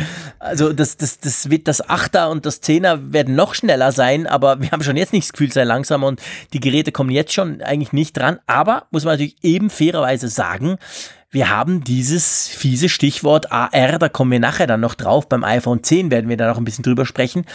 Ähm, ja, das braucht halt unglaublich viel Rechenleistung und es ist ja gut zu wissen, dass man die drin hat. Aber auch die Kamera, gell? Da wurde nämlich so im ersten Moment dachte ich so, pa, Jungs, jetzt habt ihr die Kamera vom letzten Jahr genommen und habt einfach einen Marketing-Guru drüber gelassen, der noch so ein paar schöne, wie heißt das Ding? Dual, nee, Dual Pixel sind's nicht mehr, es geht jetzt viel weiter. Irgend so einen schönen, wunderbaren ähm, äh, Marketing-Spruch drüber wirft. Mhm. Aber offensichtlich wurde ja an der Kamera doch noch einiges verändert. Ich glaube, du meinst die Deep Pixel. Genau, die, die Deep Pixel, genau. Ja, ja, genau, ganz die Deep tiefe Pixel. Genau. Wieder Kupferstich sozusagen. Ja, ja, genau. Ja, also im ersten Moment, ich weiß, worauf du anspielst, man, man schielt auf die Zahl. Und es ist ja immer wieder diskutiert worden, wann verlässt Apple endlich die 12 Megapixel-Ära mhm. und sie behalten sie bei. Also obwohl alle Specs ja nun bei diesen iPhones dann nach oben gebracht wurden, deutlichst teilweise mit zweistelligen Zuwächsen, bleibt es bei 12 Megapixeln. Ich bin da gar nicht so traurig drüber, oh, muss nee, ich dir sagen, nicht. denn weil ich dieser Megapixel-Wahn, den, den haben wir eigentlich ja schon hinter uns gelassen bei den Digitalkameras. Dort hat man ja auch feststellen müssen, dass mehr Megapixel ja nicht automatisch auch mehr Qualität bedeutet. Und bei Apple da betreibt man das sehr offensiv. Sie sagen ja eben immer wieder, was sie dann an den Sensoren machen und was für Finessen die haben. Und es ist ja in der Tat so, dass die Bilder ja immer besser werden und man gar nicht darauf guckt, welche Pixelzahl sie haben, solange sie eben ausreichend ist. Ja, absolut. Also 12 Megapixel hat sich auch so ein bisschen als der Goldstandard herauskristallisiert. Oh, äh, nicht, also nicht ohne Zufall tut ja auch Samsung diese 12 Megapixel nach wie vor verbauen und macht super Kameras damit. Ähm, und wo es eben hingehen kann, sieht man zum Beispiel Sony, die mit ihrem XZ Premium ähm, haben die ja ein Smartphone mit, glaube ich, 19 Megapixeln und ehrlich gesagt, das Ding ist scheiße, was Kamera anbelangt. Also das ist, das, das sagt nichts aus. Aber ich denke schon, Apple hat eben auch sehr clever diesen, diesen Chip, diesen A11 Bionic quasi hinzugenommen, der ja, das haben sie ja gezeigt mit der Kamera, einfach ganz, ganz tolle Sachen machen kann. Also du kannst, mhm. du hast ganz fantastische neue Möglichkeiten auch der Nachbearbeitung, wenn du so ein Foto geschossen hast, um da noch gewisse Dinge zu tun. Gerade bei den Porträts, also bei den, bei den selben, bei den Aufnahmen quasi, wo du vielleicht den Hintergrund unscharf haben möchtest vom iPhone 8 Plus. Also da merkt man schon, da ist so viel Power, also einfach Rechenpower in diesem Gerät drin, dass man da, finde ich, zumindest jetzt, ich meine, ich habe es noch nicht getestet, aber dass man da sehr beeindruckende Dinge tun kann. Ja, und darum geht es ja auch. Deshalb bauen sie auch den A11 Bionic Prozessor auch in das iPhone 8 ein. Das ist ihnen wert. Sie wollen was den, was das, den Bereich AR angeht, was Hochleistungsspiele angeht, aber natürlich auch in Verbindung mit AR. Da gab es ja auch dann die wenigen App-Demos, die es gab, die, die, die drehten sich ja um diese, diese, diesen Bereich. Sie wollen da so der Anführer sein im Markt. Sie, ich, also ich habe das Gefühl, Apple will jetzt wirklich so in ein, zwei Jahren dann eben die Speerspitze der AR-Bewegung sein. Die anderen, die hecheln alle hinterher und werden dann sehen, oh, man kann man ja doch was Sinnvolles mit anfangen und machen das danach. Und da setzen sie jetzt alle Energie dran und eben vor allem Power. Denn es ist ja in der Tat so, wie du gesagt hast, warum brauche ich diese Power? Für jetzige Apps, für jetzige Anwendungen brauche ich sie nicht. Da sind die vorhandenen Prozessoren ja vollkommen ausreichend. Da, da, da ist ja nicht mehr viel Luft nach oben. Nein, definitiv nicht. Und machen wir uns keine, keine keine Illusion, du hast gesagt zwei Jahre. Ich sag ein halbes Jahr mit dem iPhone 8, 8 Plus und dem iPhone 10, die sich alles zusammen, bin ich völlig überzeugt, unglaublich gut verkaufen werden. Und diesem eingebauten AR, auch wenn ich jetzt vorgreife, wird Apple innerhalb von 0, plötzlich ganz, ganz vorne sein im AR-Bereich, einfach weil es die attraktivste Plattform ist, für App-Entwickler auch solche Geschichten zu machen. Und das ist ein sehr cleverer Schachzug, dass man eben die Hardware so hochrüstet, auch beim iPhone 8, dass man eben solche Sachen ermöglichen kann. Also es wird super spannend. Wie fandst du so die Portrait, diese, dieses, dieses, diesen neuen Portrait-Modus, der ja noch als Beta zwar gilt auf der Webseite, aber schon beeindruckende Geschichte, oder? Ja, das ist, das ist ein also schönes kann man Gimmick. schon viel mehr machen als vorher. ja, ja, ja, klar. Also der, der Portrait-Mode an sich ist ja nach wie vor eine Funktion, die ich sehr nützlich finde, die ich gerne einsetze. Mhm. Portrait Lighting ist natürlich jetzt schon spezieller. Da musst du ja wirklich dann ein Porträt von jemandem jetzt als Person machen. Diesen Anwendungsfall habe ich jetzt nicht so häufig, vielleicht mal von der eigenen Tochter oder so, aber ähm, weitaus weniger als eben diesen Portrait-Mode, den man ja auch universell einsetzen kann, nicht nur um, um jemanden zu porträtieren, sondern manchmal eben auch, um bestimmte Gegenstände im Vordergrund scharf zu stellen und den Rest unscharf. Also dieser Portrait-Mode ist ja wesentlich universeller einsetzbar. Mhm. Deshalb mhm. sehe ich das jetzt, das ist jetzt nicht so revolutionär wie dieser eigentliche Portrait-Mode, aber eine wunderschöne Fortsetzung und Sie sehen eben, das nutzen die Leute gerne und die Kamera-App wird immer besser. Das Thema Fotografie an der Kamera entscheidet sich vieles dann eben auch beim Kauf und ja. da ist es nur richtig, das weiterzugehen. Ja, und vor allem auch der Videobereich ist natürlich ganz große Klasse. Ich meine, 4K 60 Frames per Second macht, glaube ich, kein anderes Smartphone, wenn ich richtig informiert bin. Definitiv keins macht mit Full HD mit 240 Frame, also das ist dann wirklich ganz langsame Slow Motion. Das ist super, super spannend. Also das sind eigentlich tolle Sachen, die vor allem das iPhone 8 mhm. auch kann. Ja, wobei da muss ich sagen, also äh, wie viele Slow-Mo-Videos machst du? Ich nie. Ja, das stimmt. Ich mache Slow-Motion-Videos nie. Ich finde dann ja. mehr die, die Geschichte mit 60 Frames spannend, weil das ist halt schon deutlich smoother, gerade bei 4K. Ja. Also wenn du da was Bewegtes äh, filmst, und ehrlich gesagt, das, sonst macht der Film eigentlich keinen Sinn, ähm, wenn es ein bisschen schneller mal bewegt, dann das merkst du natürlich schon. Ja, okay, das, das ist, äh, ist geschenkt. Aber ich dachte nur bei der Sache, dass das fasziniert eigentlich mehr von den Zahlen, als es die meisten, glaube ich, in ihrer, in ihrer Anwendungspraxis dann in irgendeiner Weise weiterbringt. Denn ich glaube, diese Slow-Mo-Geschichten, diese, diese Anwendungsfälle, allein diese Demos, die sie immer zeigen, das ist ja nun auch nicht bei jedermann gegeben und wer dokumentiert das ständig? Also das planbar ist es bei weitem auch nicht immer etwas Lustiges, gerade was du in Slow-Mo machen willst ja, ich weiß nicht. Also es ist nice to have, aber das ist, glaube ich, für ganz wenige Menschen ein, ein Kaufgrund. Ja, es ist natürlich eine schöne Demo, was möglich ist technisch und es sieht halt, ja. es sieht auch klasse aus, wenn man es mal macht. Aber ich gebe dir recht, es ist natürlich im Vergleich zu was ich sonst so alles rumfotografiere, ist ein absolut verschwindend geringer Teil, wenn ich mal zwischendurch wirklich mal ein Slow-Mo machen würde oder so. Gut, also ähm, Kamera, klar, haben wir darüber diskutiert, AR, alles ready. Ja, Bluetooth 5 übrigens kriegen wir auch hat immerhin eine bessere Reichweite, sagt man. Also vielleicht kann ich dann mit meinen AirPods äh, zwei Stockwerke runterlaufen in meinem Haus und es funktioniert immer noch. Ja, das nimmt man ja mit sowas, oder? Ich meine, das ist jetzt, die haben es ja gar nicht erwähnt, das war irgendwo dann in den Spezifikationen ersichtlich, aber definitiv eine coole Sache. Jetzt für mich, ich sag's ganz ehrlich, kommen zwei unglaublich spannende Dinge, vor allem dann das zweite. Ähm, aber ja, das Ding hat ja das Ding, das iPhone 8 und das iPhone 8 Plus hat ja neu eine Glasrückseite. Und das sieht nicht nur fancy aus, sondern das hat auch einen ganz konkreten Grund, oder? Ja, das braucht es zum Aufladen. Der Metallrücken, der wäre nicht geeignet gewesen, um kabelloses Aufladen zu ermöglichen. Es gibt weiterhin den Lightning-Anschluss, also man kann ganz normal per Kabel aufladen, aber man kann eben jetzt auch einfach auf eine Ladematte das dann drauflegen. Dann kann, können natürlich Kritiker gleich sagen, ja Moment, das, die hat ja auch wiederum ein Kabel, also so ganz kabellos ja, genau. ist die ganze Geschichte ja nun nicht, nicht wirklich. Aber es hat da durchaus, ja, sag mal, von der Ästhetik spielt es manchmal eine Rolle. Es ist dann die Einfachheit, dass ich dann doch nicht irgendwie eine Docking Station das dann einbalancieren möchte oder muss oder eben unterwegs, ich leg's auf den Tisch, da ist das drin. Nice to have, oder? Ja, definitiv nice to have, aber auch ganz praktisch. Also ich meine, am Abend, wenn ich in des Nachtes später Stunde ins Bett krabble und mein iPhone noch auf, auf, auf meinen Nachttisch lege, dann knuddel ich jetzt an diesem Lightning-Stecker rum, der ja schon immerhin mal nicht mehr verkehrt eingesteckt werden kann, aber das ist natürlich viel praktischer, wenn ich das Ding einfach auf meinen Nachttisch knalle und dann zack wird's aufgeladen.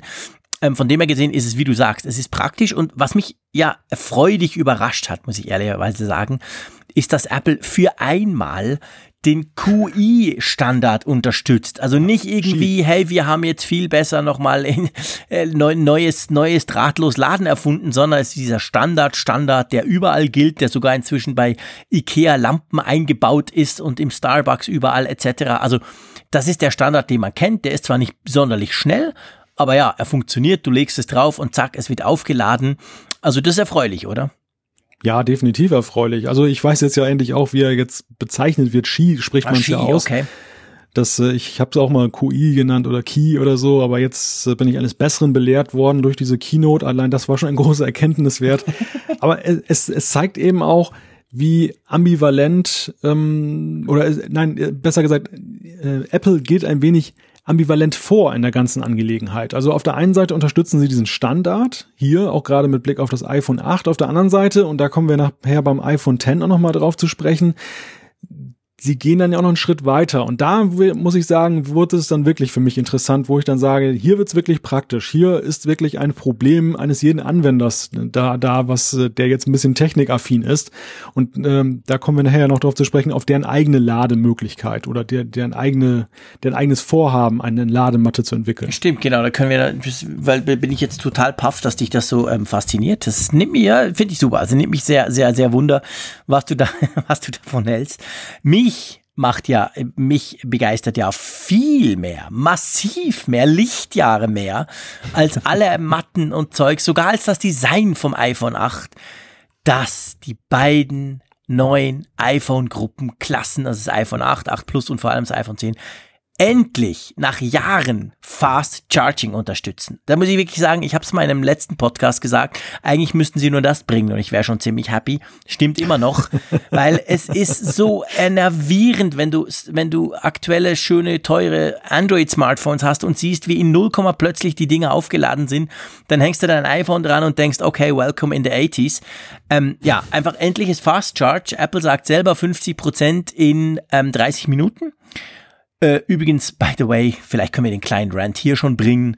Es ist natürlich genau gleich wie beim iPad Pro 10.5, welches auch schon Fast Charge hat, ist es so, ähm, dass Apple nach wie vor dieses absolut idiotische Mini-Netzteil beilegt, dass das natürlich nicht kann. Also mit anderen Worten, du kaufst für 1000 oder 1300 Euro ein super duper neues iPhone, aber wenn du es schnell laden willst, musst du nochmal für, glaube ich, 50 Euro ein, ein, ein Schnellladeteil dazu kaufen. Also es ist so ein idiotischer Quatsch. Aber anyway, Hauptsache es ist drin, das heißt, ich kann natürlich auch andere Ladegeräte anschließen, die es dann schnell laden, weil ich, ich weiß nicht, wie es dir geht, aber ich finde, da wir ja nach wie vor auf die super tolle Batterie, die zwei Wochen hält, warten, und ich denke, das geht noch ein paar Jahre, falls es überhaupt kommt, ähm, finde ich das eigentlich eine der größten Revolutionen im, im, im gesamten Smartphone-Bereich der letzten drei Jahre. Nämlich, dass du einfach mal an einem Flughafen acht Minuten einstecken kannst und du weißt, das Ding hält dann wieder für fünf, sechs Stunden. Das finde ich fantastisch. Ich, ich kann deine Haltung nachvollziehen, wenn man es im Kontext der anderen Mitbewerber sieht, dass das Apple da technisch einfach hinterherhinkte und dass sie da ja, nicht nur, nein. Zugzwang waren. Nein, äh, natürlich, die anderen haben es, dann sieht man es, aber ja. ich finde es einfach unglaublich praktisch, unabhängig, ob's. Ich habe es nie gebraucht. Das erstaunt mich. Ist komisch. Ja, also ich, ich habe es nie gebraucht, deshalb, deshalb bin ich so ein bisschen, bin ich so ein bisschen baff, aber vielleicht. Ja, es ist ganz komisch, da sind die offensichtlich ganz anders unterwegs. Also meine iPhone, ja. äh, egal ob iPhone, Galaxy, scheiß drauf, ist egal. Jedes Smartphone, das ich habe, ist irgendwann am Mittag leer oder fast leer. Hm. Oder so, dass ich hm. auf jeden Fall langsam nervös werde. Und dann ähm, ist es so, klar, wenn ich im Büro sitze, spielt es ja keine Rolle, stecke ich halt mal eine Stunde ein oder so. Aber ich bin halt sehr, sehr viel unterwegs. Und dann bin ich extrem froh, selbst wenn ich nur schnell zehn Minuten in der S-Bahn sitze, wenn ich das kurz einstecke und ich weiß, hey, da kommt was rein. Weil jetzt mit dem iPhone, ich steck's gar nicht ein, weil zehn Minuten, pff, keine Ahnung, das sind sieben Prozent, das bringt mir nix. Also ja, vielleicht liegt das an meinem Lifestyle, aber ich finde das tatsächlich einfach Vermutlich. unglaublich praktisch dass man ja, jetzt schneller laden kann. ja, ich kann das ja nachvollziehen. Und wer, wer wäre ich jetzt zu sagen, das braucht man nicht oder das wollen wir nicht? Das ist wie mit Bluetooth 5. Das ist so ein wunderschöner Mitnahmeeffekt, mhm. wo ich einfach auch sage, ja, sehr gerne, ja. also habe ich gar nichts gegen. Aber es ist so, ich kann es jetzt nicht so als Problem nachvollziehen, mhm. beziehungsweise ich, ich, ich glaube, es hängt in der Tat von dem jeweiligen Nutzer ab. Definitiv es, es hat ja mir auch sehr viel immer mit den Anwendungen zu tun. Ich sehe es beim iPad, wenn ich mir dann Netflix angucke, dann ist das wesentlich schneller leer, als wenn ich da irgendwelche E-Paper lese. Klar. Insofern äh, ist da schon auch ein Riesenunterschied dabei. Ich äh, habe es nicht als Problem begriffen, mhm. weil mein iPhone, selbst wenn ich es nicht zwischendurch mal auflade, im Auto beispielsweise, das hält bei mir locker einen Tag durch. Okay. Also wenn ich abends nach Hause gehe, mindestens ein Drittel ist noch geladen. Und ich bin nun eigentlich auch jemand, der viel zu viel auf dem Ding rumdattelt, wird mir manchmal gesagt und erlebe ich auch manchmal selber an mir. Insofern bin ich jetzt nicht ein, ein wenig Nutzer. Und Telefonierst du noch, by the way? Also selten. Ah, okay. Selten. Weil ich telefoniere ja. extrem viel, muss ich nach wie vor sagen. Also das können manchmal locker zwei Stunden am Tag sein, dass ich mhm. Telefonate mache. Und das könnte natürlich neben dem, wie bei dir ja wahrscheinlich auch ständig dran irgendwas machen, rumdrücken. Aber vielleicht ist das auch ein bisschen der Punkt, der bei mir den Akku immer ja. leert, dass ich einfach wirklich sehr oft an der Strippe hänge. Ja, das, das, das stimmt, das stimmt. Also ich bin äh, sehr reger Festnetztelefonierer okay. von Berufswegen, aber ähm, Mobilfunk eigentlich eher selten. Deshalb, ja klar, das spielt auch. Das spannend, Rolle. spannend, weil ich, ich brauche zum Beispiel selbst im Büro das Festnetz nie. Das nervt mich, da ist ein Kabel dran, das stört mich schon mal per se. Ich muss rumlaufen beim Telefonieren, ich bin so ein nervöser Typ und ich mache alles mit dem Telefon. Also auch, auch wenn ich, also auch zu Hause, wir haben zwar ein Festnetz, aber ich rufe grundsätzlich immer nur vom, vom Smartphone aus an. Also vielleicht ist das genau die Lösung. Das, das ist der Akkukiller bei mir. Aber du, egal. Also ähm, gehen wir mal zum Speicher. Da bin ich ein bisschen enttäuscht. Das glaube ich. Ich habe gleich an dich gedacht, als das angezeigt wurde. Echt? Okay. Ja, also, ja, also ich, ich, ich habe äh, für ich habe erwartet aus deiner Sicht jetzt, dass dann eben dann die 512 Gigabyte gekommen wären als Speicher, da ja auch ja die Geräte mal anspruchsvoller werden, jetzt was eben die Größe angeht, der Sachen, die man darauf abspeichert, man hat immer mehr Fotos drauf. Es ist eigentlich ja naheliegend gewesen, dann noch mehr Speicher einzubauen und dass sie eben bei der Obergrenze 256 geblieben sind, schätze ich mal, das hat dich wahrscheinlich nicht so begeistert, oder? Das ist das eine, ja, da gebe ich dir recht, das hat mich nicht begeistert, vor allem es hat mich auch erstaunt, weil selbst beim iPhone 10 ist es so, auch das gibt's nur in 64 und 256, also das sind die Speichergrößen, die es überhaupt noch gibt.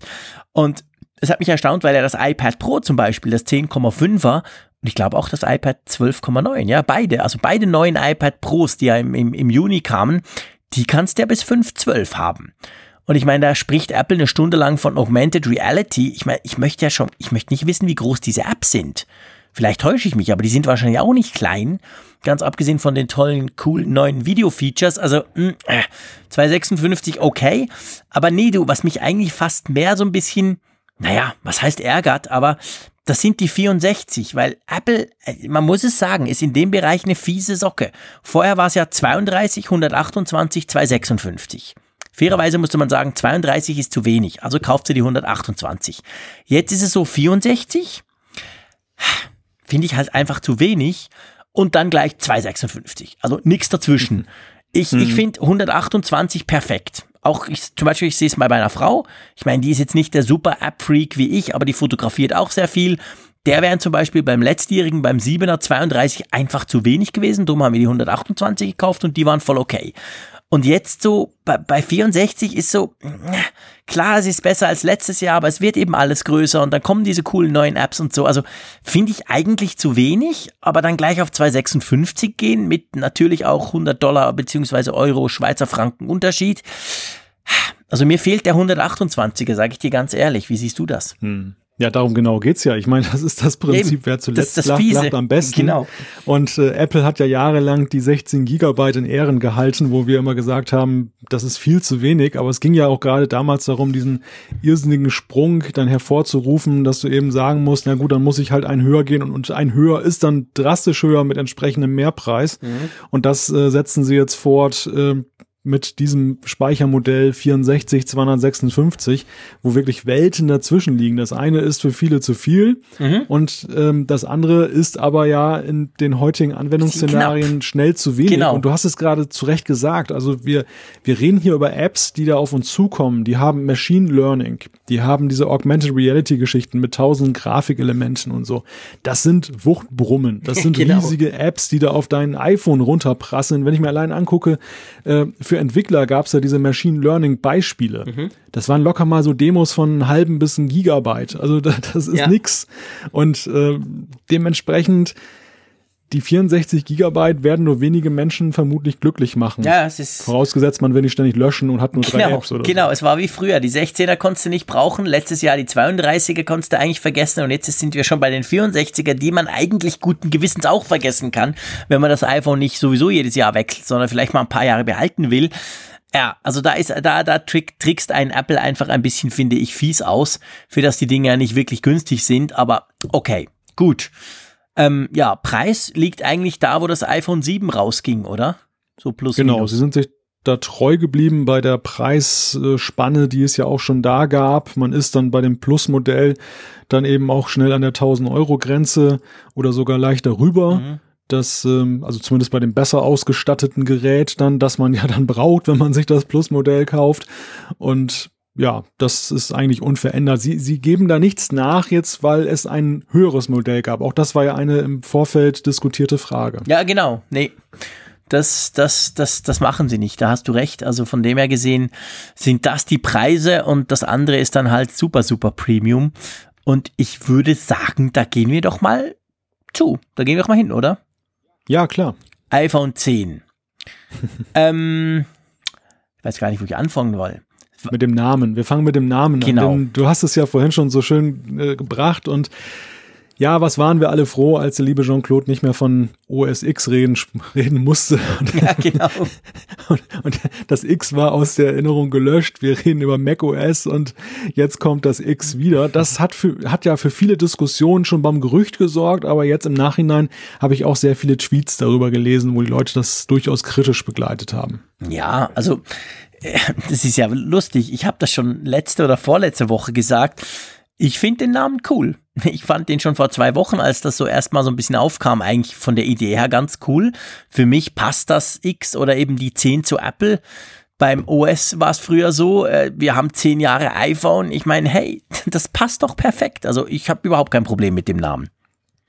Ja, also er passt an sich perfekt. Dagegen habe ich auch nichts gesagt, aber es geht einfach darum, diese diese Ziffer, die mhm. ja immer dann wieder falsch ausgesprochen wird. Das ist ja ein altes Problem, was ja eben Apple dann auch mit OS X dann ja lange begleitet hat und ja, ich bin mal gespannt, wie, wie dieser Name jetzt so im, im täglichen Sprachgebrauch dann sein wird. Ich glaube, viele werden da tatsächlich X sagen. Also ja, wahrscheinlich. führt kein Weg dran vorbei. Aber gut, na, der Name ist das eine. Wie gesagt, er, du hast es ja gut dargelegt. Er passt ja gut jetzt einfach mit der Dekade, die voll gemacht wurde, mit dem Modell für die nächste Dekade. Er, er sieht ja irgendwie auch plakativ aus. Also insofern alles gut, alles okay. Interessant war ja schon mal die Einleitung, die wir gesehen haben. Dass jetzt der berühmte Ausspruch, auf den wir so lange von Tim Cook gewartet haben, das erste Mal gesagt wurde. Ähm, du siehst mich gerade ganz leicht am Rumüberlegen. Äh, was hat er denn gesagt? We ja, reinvent the phone?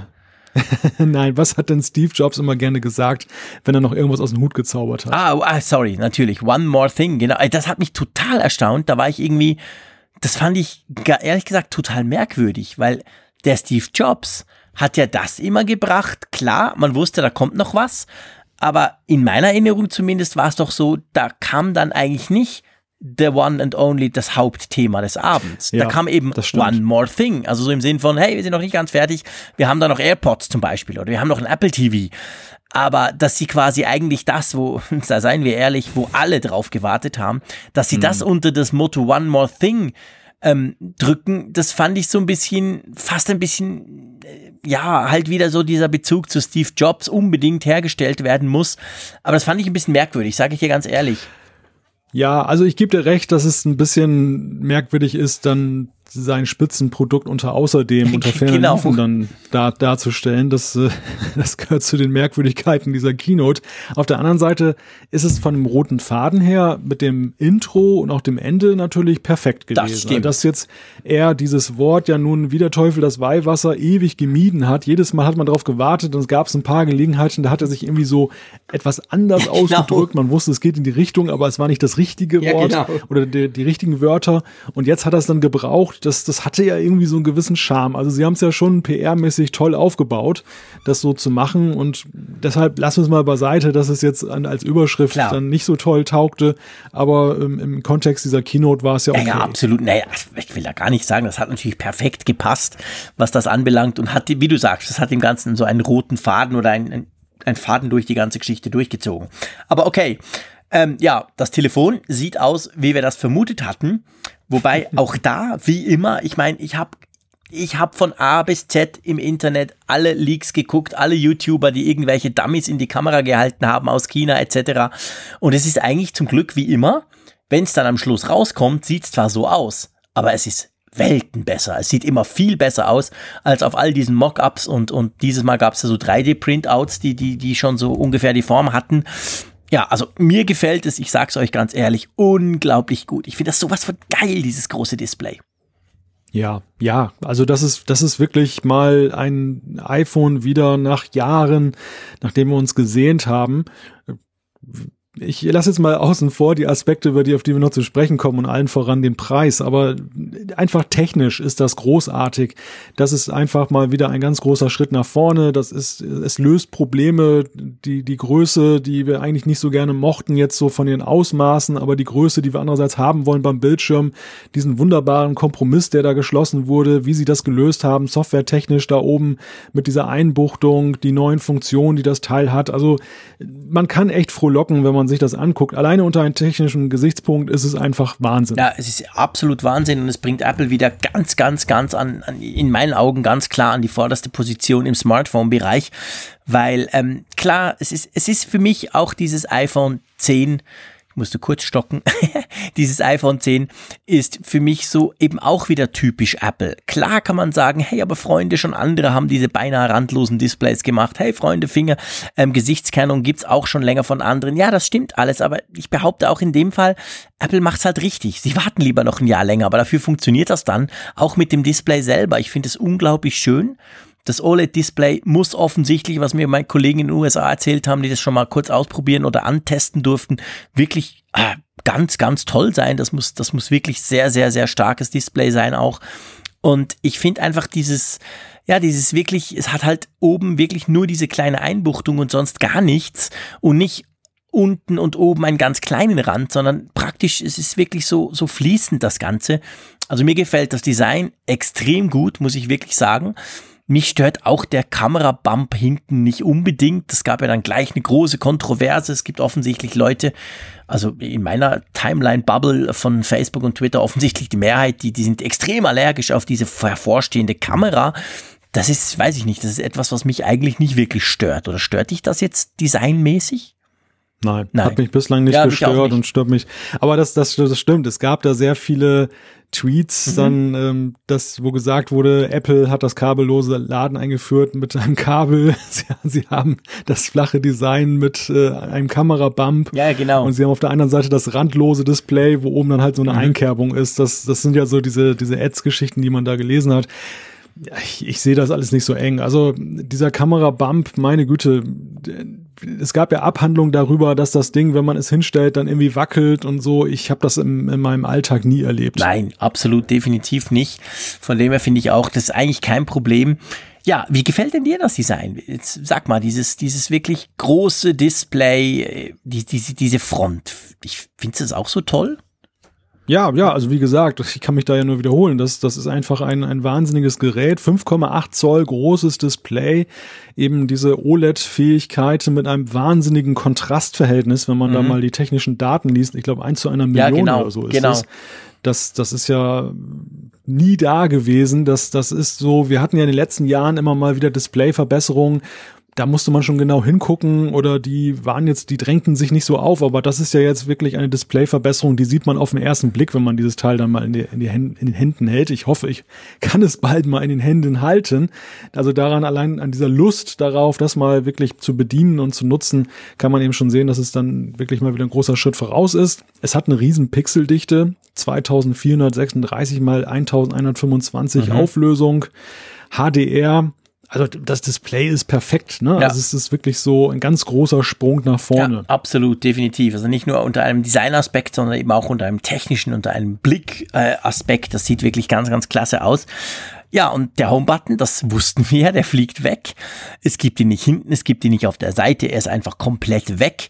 Und ich finde, bevor wir dann zu dieser Face-ID-Geschichte kommen, finde ich noch wichtig, dass man sich ja bei Apple tatsächlich Gedanken gemacht hat, und das haben wir ja in diversesten Apfelfunks diskutiert, wie man denn jetzt so eine Bedienung macht bei einem Gerät, das bisher quasi komplett auf diesen Home-Button ausgerichtet wurde, den du immer wieder drücken musstest, gedrückt hast. Und Apple hat sich ja offensichtlich entschieden, das Ganze bei, für, mit Gesten zu machen. Und ich finde das spannend. Ich habe heute mal ein Video gesehen bei YouTube, wo einer das so erklärt hat, diese Gesten, die es eben gibt. Also du kannst ja quasi den Home, also wenn du zurück willst in den Startbildschirm sozusagen, dann swipest du von unten nach oben. Wenn du eine Notification sehen willst, dann musst du von links oben nach unten swipen. Wenn du das Control Center öffnen willst, das ja sonst vorher bei unseren iPhones jetzt auch von unten nach oben kommt, dann musst du rechts neben diesem, ähm, neben dieser Aussparung oben nach unten ziehen und wenn du das in der Mitte machst, kommt Spotlight. Also man merkt, da muss man eigentlich sich so ein bisschen umstellen, oder? Ein bisschen ist gut, man muss sich sehr umstellen. Aber die ersten Erfahrungsberichte derer, die jetzt da live vor Ort waren und in der Hands-on-Area das auch nutzen durften, war, dass sie sagten, man kann sich da gut dran gewöhnen. Also mhm. es ist ja letzten Endes ja so, jeder hat ja so seine erlernten Handgriffe und jetzt auch abhängig vom jeweiligen Smartphone-Betriebssystem sind es ja unterschiedliche und wir iOS-Nutzer haben halt unsere und da muss man sich jetzt umstellen nach zehn Jahren. Das ist definitiv so, aber es ist ja eben, weil, wie du es gerade gesagt hast, sie haben dem Ganzen ja eine Struktur gegeben. Sie haben ja eben gerade diesen diesen Bump oder nicht diesen Bump, also diese Aussparung da oben, wo die Kameras und Sensoren sitzen, das ist eben nicht nur ein Übel, sondern das ist letztendlich auch ein Vorteil, weil sie einfach gesagt haben, damit geben wir dem Nutzer eine Orientierung, wie er, wo er, wo er was findet. Es ist nicht einfach nur abstrakt irgendwo links oder rechts. Und das finde ich ist eigentlich ganz pfiffig gelöst. Deshalb kann ich mir durchaus vorstellen, dass man sich daran gewöhnen kann. Ja, also definitiv. Ich, ich bin sogar ziemlich überzeugt, dass ich mich daran gewöhnen könnte. Äh, hast du mal früher, das ist eine lange Vorzeit, sage ich mal, hast du mal WebOS ausprobiert? WebOS war ein Betriebssystem von Palm, die ja dann später sind die dann irgendwann mal pleite gegangen, aber die haben, nachdem sie, die hatten ja ganz ursprünglich diese PDAs mit Stift, die waren unglaublich erfolgreich zu einer Zeit, ich glaube so um die 2000er rum. Und dann kam natürlich unter anderem das iPhone und dann ging es ganz rapide äh, runter und dann haben die ein Betriebssystem entwickelt, das hat sich WebOS genannt das hat extrem auf Gesten gesetzt, auf Gesten und auf Karten. Du hast alles so in Karten gehabt, quasi deine Bildschirme waren irgendwo, konntest du mit ganz einfachen Swipe-Gesten so in Karten. Das ließ sich ganz, ganz hervorragend bedienen. Die sind dann pleite gegangen, HP hat sie gekauft, nie mehr was draus gemacht, ist verschwunden. Aber das hat mich so ein bisschen erinnert dran, diese ersten Erfahrungen, die man jetzt von diesem iPhone 10 lesen konnte, an WebOS, was damals sehr gelobt wurde von, von UI-Spezialisten, also von, von Leuten, die sich um Bedienung von solchen Geräten kümmern.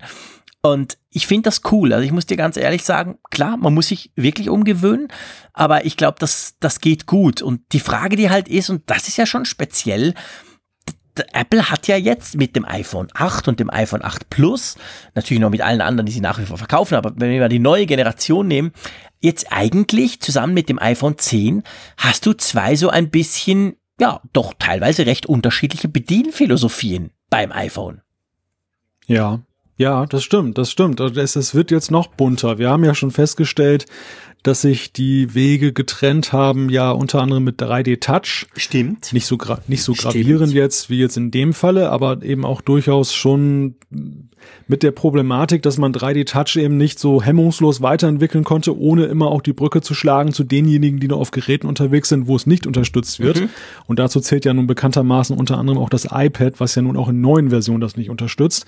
Und jetzt haben wir eben dieses iPhone 10, was eben auch wieder mit einer ganz anderen Philosophie kommt und was, das wurde gestern ja auch veröffentlicht, direkt nach der Keynote, da gab es dann noch für die Entwickler in der WWDC-App dann noch einen, einen Nachtrag, ein neues Video, ein einstündiges, wo dann auch nochmal so Tipps und Tricks gegeben wurden, Do's und Don'ts in der Frage, wie entwickle ich jetzt für das iPhone 10 und wie muss ich mein UI dann da machen.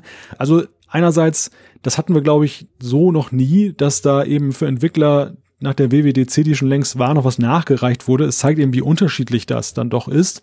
Und das äh, wirft natürlich auch wieder das Problem auf, zumindest für die Entwickler, dass sie eben dann vielschichtiger denken müssen. Also, dass man diese, diese wunderbaren Vorteile, die man vielleicht auf der einen Seite hat, aber auf der anderen Seite darf man eben nicht die Altnutzer aus den Augen verlieren, zumal wenn eben mit dem iPhone 8 und dem 8 Plus ja auch das weiterentwickelt wird. Ist ja jetzt nicht so, dass es ein sterbender Zweig ist. Ja, genau. Also, also äh, Apple fährt ja jetzt zweigleisig und ich denke auch nicht, dass das, dass das iPhone 8 äh, 8 Plus oder 8S oder 9 nächstes Jahr dann quasi gleich rausfliegt und wir dann nur noch das iPhone 10 haben werden. Was denkst du? Vielleicht ein kleiner Exkurs. Du bist ja Entwickler, du hast ja unsere super fabelhafte, tolle Funkgeräte-App entwickelt. Ist das, also ich meine, das ist ja schon, du willst eine App entwickeln, die auf allen iPhones läuft. Also sprich auf dem iPhone 8 und natürlich auch auf dem iPhone 10. L lässt sich das überhaupt irgendwie machen oder muss man da, muss man da schon, schon, also hilft mir, anders gefragt, hilft mir das Betriebssystem dabei? Oder muss ich das quasi zweiwegig entwickeln ständig? Weil ich weiß ja nicht, ob mein Kunde ein iPhone 10 hat oder ein iPhone 8. Also die Entwicklungswerkzeuge von Apple in Xcode sind schon so gut, dass du eben dann alle möglichen Konstellationen ausprobieren kannst. Du okay. kannst dann die verschiedenen Bildschirmverhältnisse eben ausprobieren. Apple hat in den letzten Jahren sehr viel gemacht, ja auch dann ähm, flexible Designsysteme eingebaut mit den Size Classes zum Beispiel, Auto Layout, die alle dann eben zum Ziel hatten, es dann auch ähm, nicht zum Problem zu machen, dass du für mehrere Geräte entwickelst, sondern dass du ein Layout entwickelst, das, das sich dann dynamisch anpasst. Aber die Herausforderungen, das ist natürlich schon so, die Herausforderungen sind größer geworden. Also mhm. eine App, die du jetzt entwickelst für ein iPhone 7 Plus, wo die richtig cool aussieht, ja die sieht zum Beispiel auf dem SE dann manchmal richtig schäbig aus, weil einfach das viel zu schmal ist. Und dann, du musst bei allen Entwicklungshilfen, musst du das im, im Blick behalten und man muss ja manchmal auch ganz andere Konzepte überlegen, wie du es darauf darstellst. Das war ja damals eigentlich die einzige Hürde, dass du eben zwischen iPhone und iPad dann so, so riesen Unterschied hattest von der Displaygröße. Ja, genau. Aber jetzt, jetzt kommt noch ein Player mehr rein, okay. der eben dann auch eine Rolle spielt. Okay spannend. Also definitiv spannend, denke ich.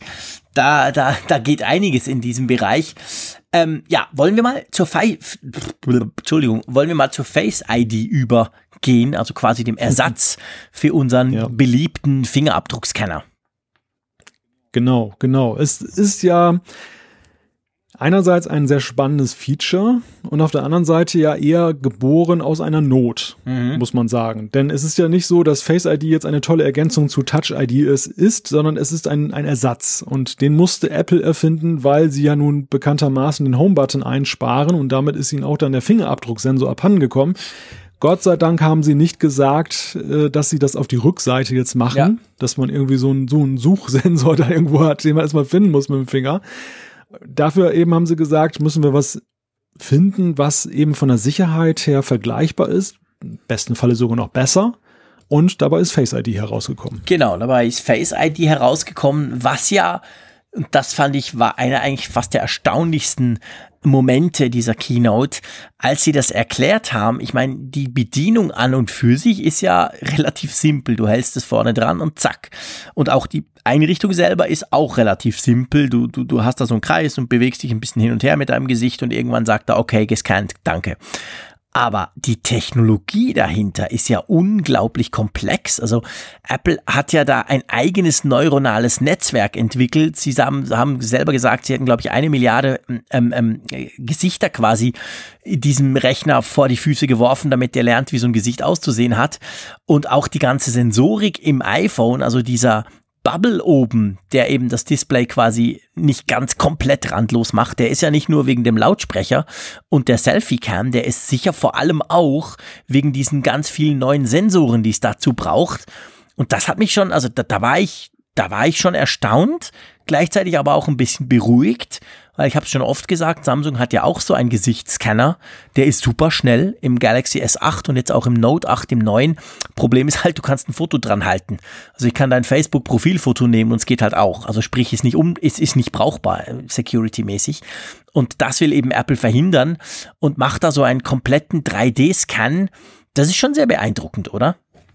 Ja, es ist ein gewaltiger Aufwand, den sie da betrieben haben. Du hast es ja gerade beschrieben, einerseits softwaretechnisch, andererseits aber eben auch in der Frage, wie viele Hardware-Komponenten, die da oben eingebaut sind, sind dann vor allem für Face ID eingebaut worden. Mhm. Da gibt es ja dieses diesen Flutlichtsensor genau. da in. Anführungszeichen, dann gibt es da diesen diesen Punktegenerator, der da irgendwie 30.000 Punkte in dein Gesicht projiziert und dann per Infrarot ausliest, damit dein Gesicht dann auch bei Dunkelheit oder schlechten Lichtsituationen dann da erkannt werden kann.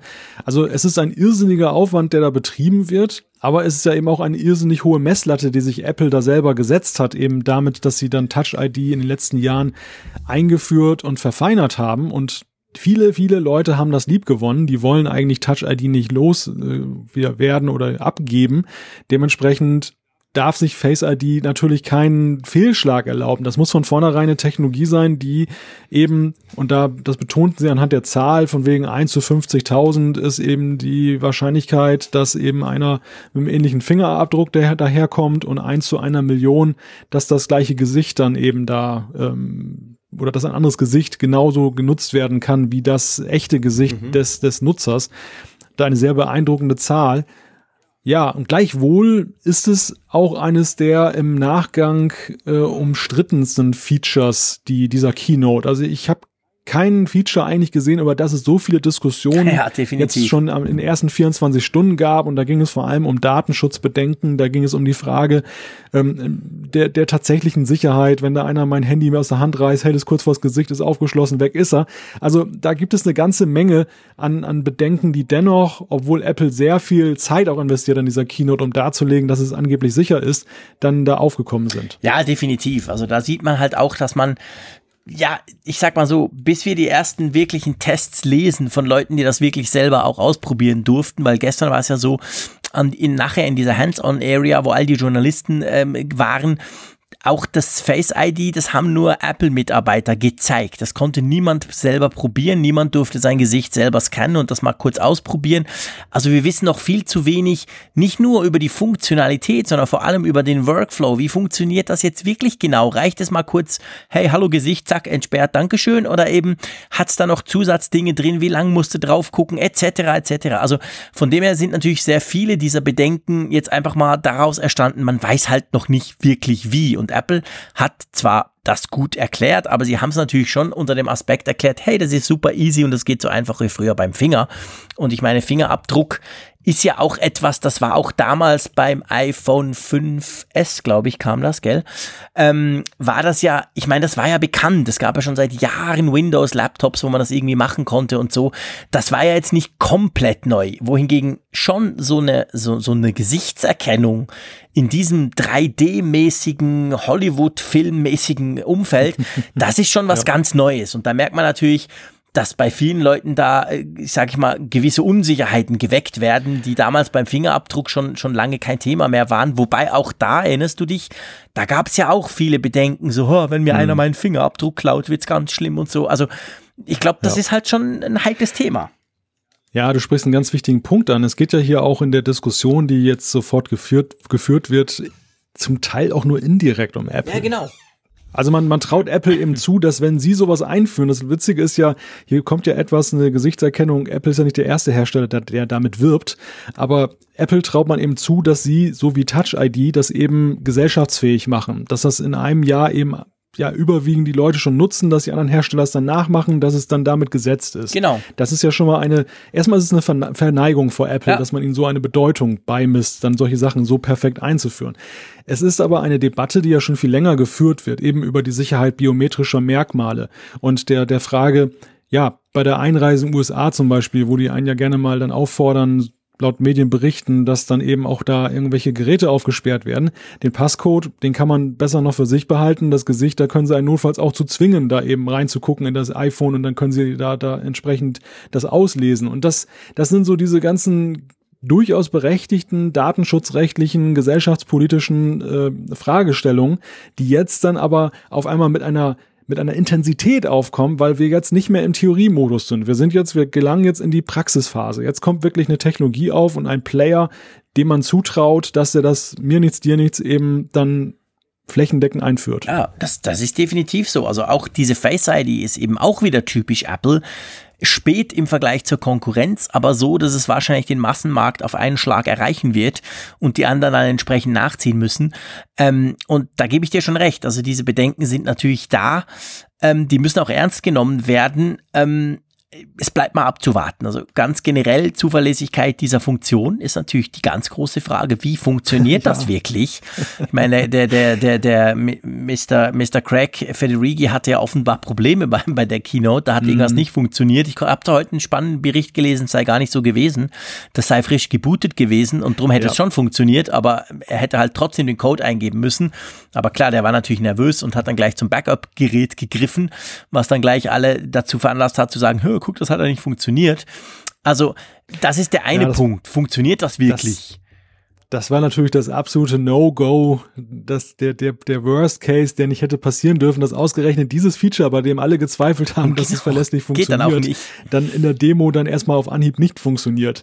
Das das als ich das gesehen habe, dachte ich, oh nein, also das ist ja wirklich ein ein Trauerspiel jetzt, aber ähm, es ist wie du sagst, also die die Erklärung, die jetzt gegeben wurde hinterher ist ja durchaus plausibel. Wir kennen es von Touch ID, das funktioniert auch mal erst nach dem Booten, wenn man einmal seinen Passcode eingegeben hat und wenn es so gewesen ist, dann ist es ja weit weitaus weniger dramatisch.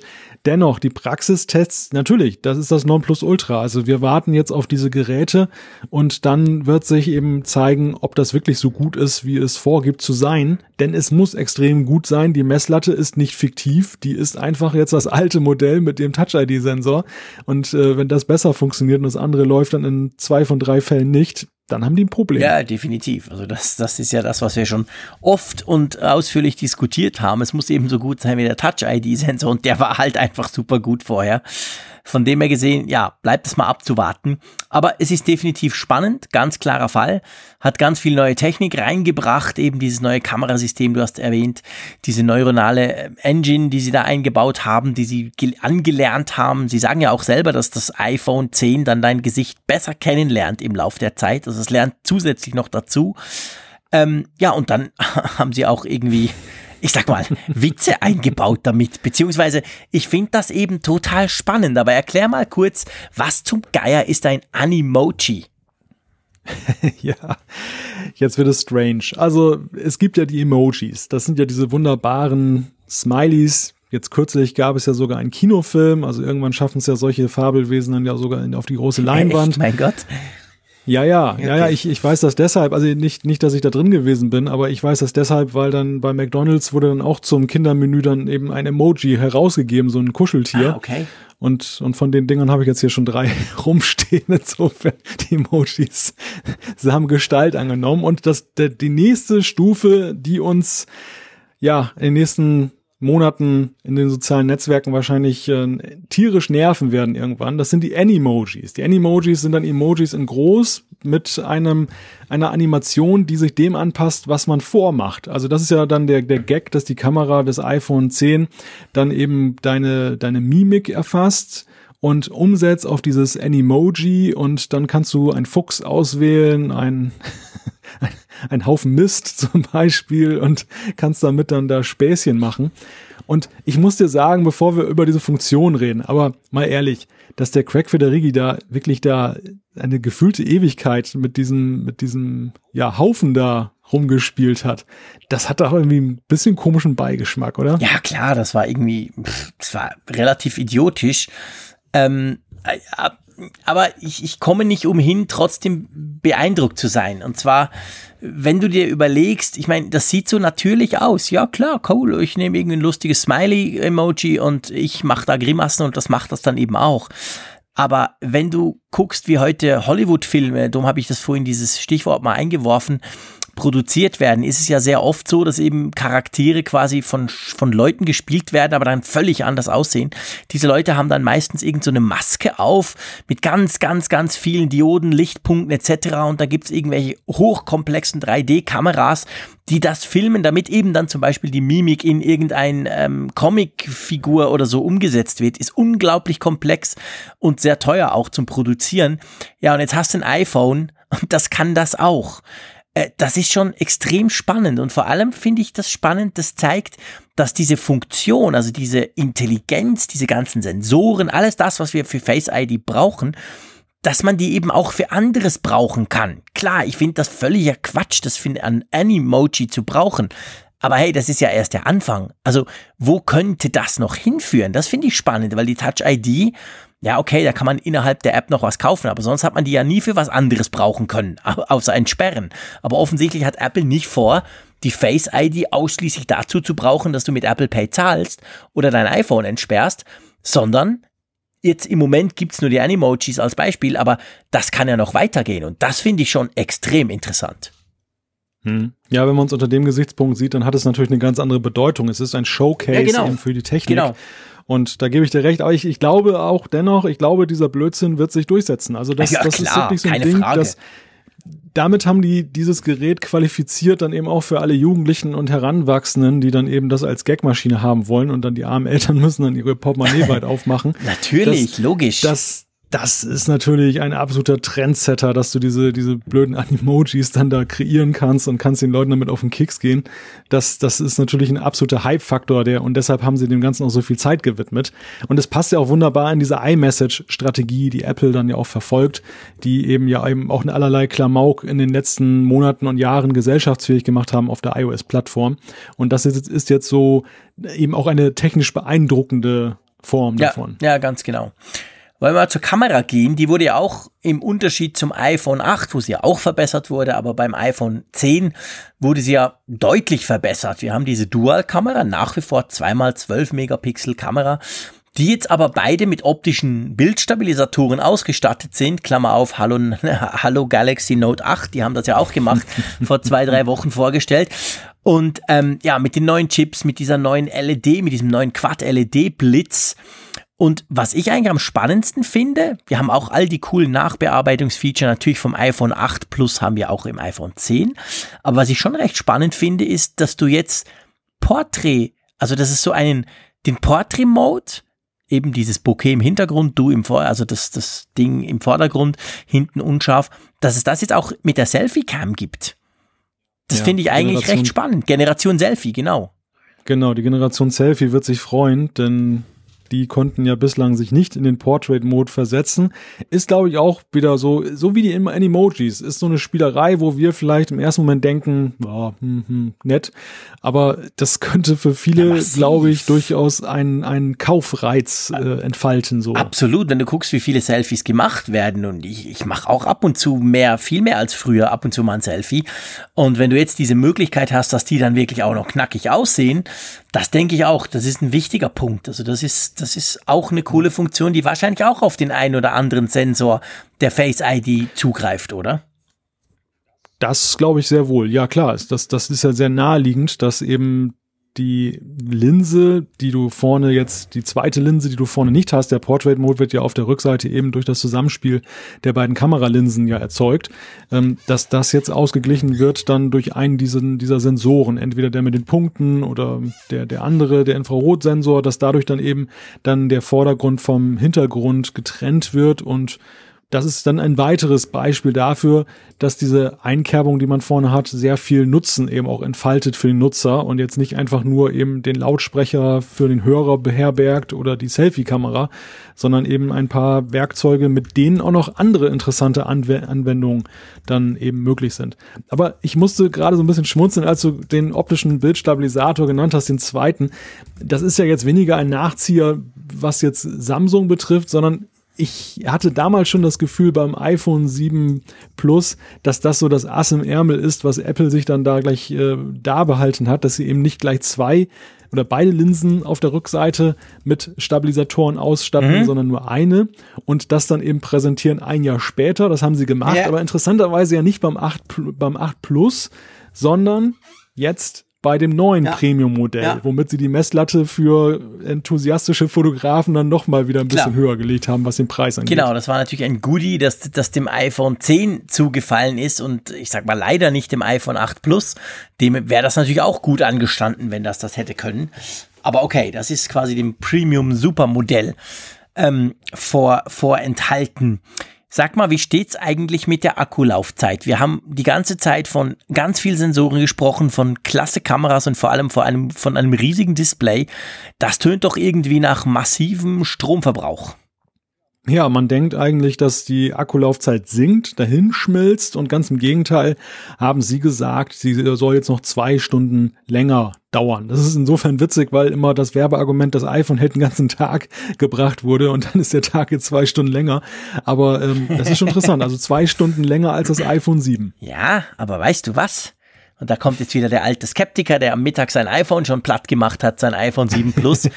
die haben gesagt, zwei Stunden länger als das iPhone 7. Hm. Ja. ja. Ja. Welches iPhone hält aber viel länger schon als das iPhone 7? Das ist das iPhone 7 Plus. Plus. Genau. Ja. Also wahrscheinlich, ich spekuliere, wir müssen fairerweise sagen, wir haben die Geräte ja noch nicht bei uns. Äh, wahrscheinlich sieht das dann so aus, dass das iPhone 10 genau in der Mitte vom iPhone 7 und dem iPhone 7 Plus liegt, aber nicht besser ist als das iPhone 7 Plus, oder? Das ist aber doch das Angenehme für Apple jetzt, dass es einfach von den Abmessungen her zwischen dem 7 und dem Stimmt, 7 Plus liegt, ist ja auch dass kleiner. sie sich jetzt wahlweise genau. aussuchen können, mit welchem sie es vergleichen und es äh, natürlich auch gute Argumente gibt, das damit zu vergleichen. Ja, okay, hast du natürlich recht. Weil das ist ja etwas, was wir, was wir, was wir noch gar nicht erwähnt haben. Das Coole dran ist ja, es hat zwar ein größeres Display als das iPhone 7 Plus, aber es ist deutlich kleiner, wenn man es in die Hand nimmt, weil eben diese Ränder wegfallen. Es ist wirklich viel näher am iPhone 7 dran oder am iPhone 8, die haben ja die gleichen Aus, äh, Ausmaße als am großen Modell. Das ist natürlich schon klasse. Also okay, Akkulaufzeit ist okay. Fast Charging ist dabei, da wollen wir nicht mehr viele Worte verlieren. Und jetzt, lieber Malte, deine Stunde hm. ist gekommen. Erklär mir mal, warum du vom Air, also erklär mal, was Air Power ist und warum du davon so beeindruckt warst. Also die Air Power, das war ein Sneak Peek, den dann äh, Apple gegeben hat auf eine, eine Technik, auf eine Ladematte, die sie selber gerade entwickeln. Und die sieht so aus, dass man da gleich mehrere Apple-Geräte drauflegen kann. Also man legt das iPhone 10 links hin, man äh, legt die Apple Watch dann in die Mitte daneben und rechts, dann gibt es ein neues Case dann, das kann man wohl wahrscheinlich als Option dann dazu kaufen äh, für die AirPods, dann kann man auch diese AirPods Case aufladen und man hat eben nur noch ein Kabel, was in dieser Ladematte ist und ansonsten legt man es drauf. Und was mich daran fasziniert, ist zweierlei. Das eine ist, sie haben es nett verpackt, optisch. Also diese Animation, wenn du es so drauflegst und dann die Geräte melden sich alle auf dem iPhone 10, dass sie aufgeladen werden, sieht extrem cool ja, aus. Also das, das Auge genießt ja bekanntermaßen mit.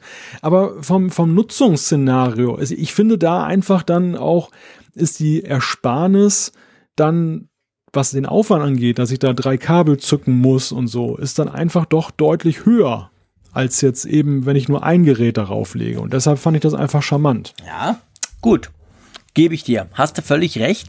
Ist eine coole Sache, werde ich mir wahrscheinlich dann auch holen. Weißt du, was ich mich bei der ganzen Geschichte gefragt habe? Sie legen ja auch die Apple Watch drauf. Hm? Die Apple hm. Watch hm. 3. Okay. Wir wissen, das iPhone hat ja diesen Qi oder Key oder wie, diesen Standard eben, diesen, den alle haben. Zum Aufladen, okay? Die Apple Watch hingegen hat ja den nicht. Also ich kann ja im Starbucks meine Apple Watch nicht mal kurz da auf das Ladepad legen. Da passiert gar nichts. Das geht nur mit den offiziellen Apple, mit dem Kabel entweder oder der offiziellen dieser kleinen runden äh, Station, die Apple Watch. Heißt denn das im Umkehrschluss, dass die Apple Watch 3 sich jetzt an jedem G, ähm, an jedem normalen Wireless Charging Pad laden lässt oder hm. hat Apple in ihr cooles AirPower sogar zwei verschiedene Ladetechnologien eingebaut? Ja, das glaube ich eher. Ja, ich fürchte also, auch, ja.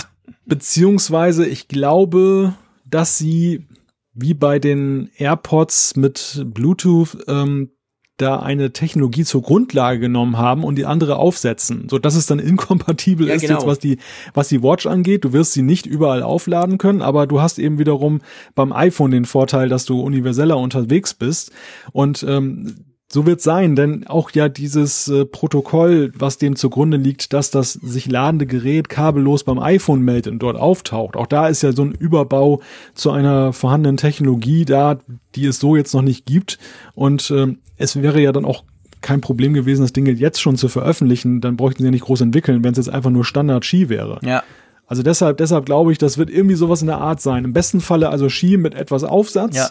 Und wenn wir Pech haben, eine ganz andere Technologie und dann ist im iPhone einfach beides eingebaut. Ja, genau. Wahrscheinlich, wahrscheinlich ist es das Erste, was du sagst, weil man hat ja damals schon bei der ersten Apple Watch haben das irgendwie gewisse Leute auseinandergenommen und haben gesagt, grundsätzlich ist es der Standard, aber eben es findet noch irgendeine Kommunikation statt, bevor das überhaupt losgeht und ohne das lädt sie eben nicht. Vielleicht ist es irgendwas in der Richtung. Okay. So, kommen wir zum größten, ich sag's mal ganz so, eigentlich dem einzigen Nachteil des iPhone 10. Zwei, hat zwei Nachteile.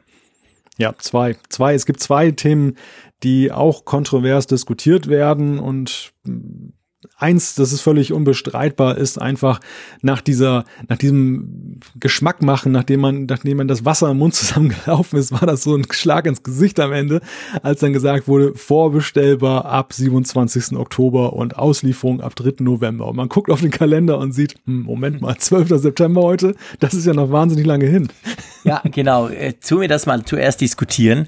Vielleicht muss man noch sagen, das iPhone 8 und 8 Plus, die kann man ab diesem Freitag, ab 15. September vorbestellen und eine Woche später kommen die dann schon in die Läden. Auch bei uns in der Schweiz, also am 22. starten die schon mit dem Verkauf.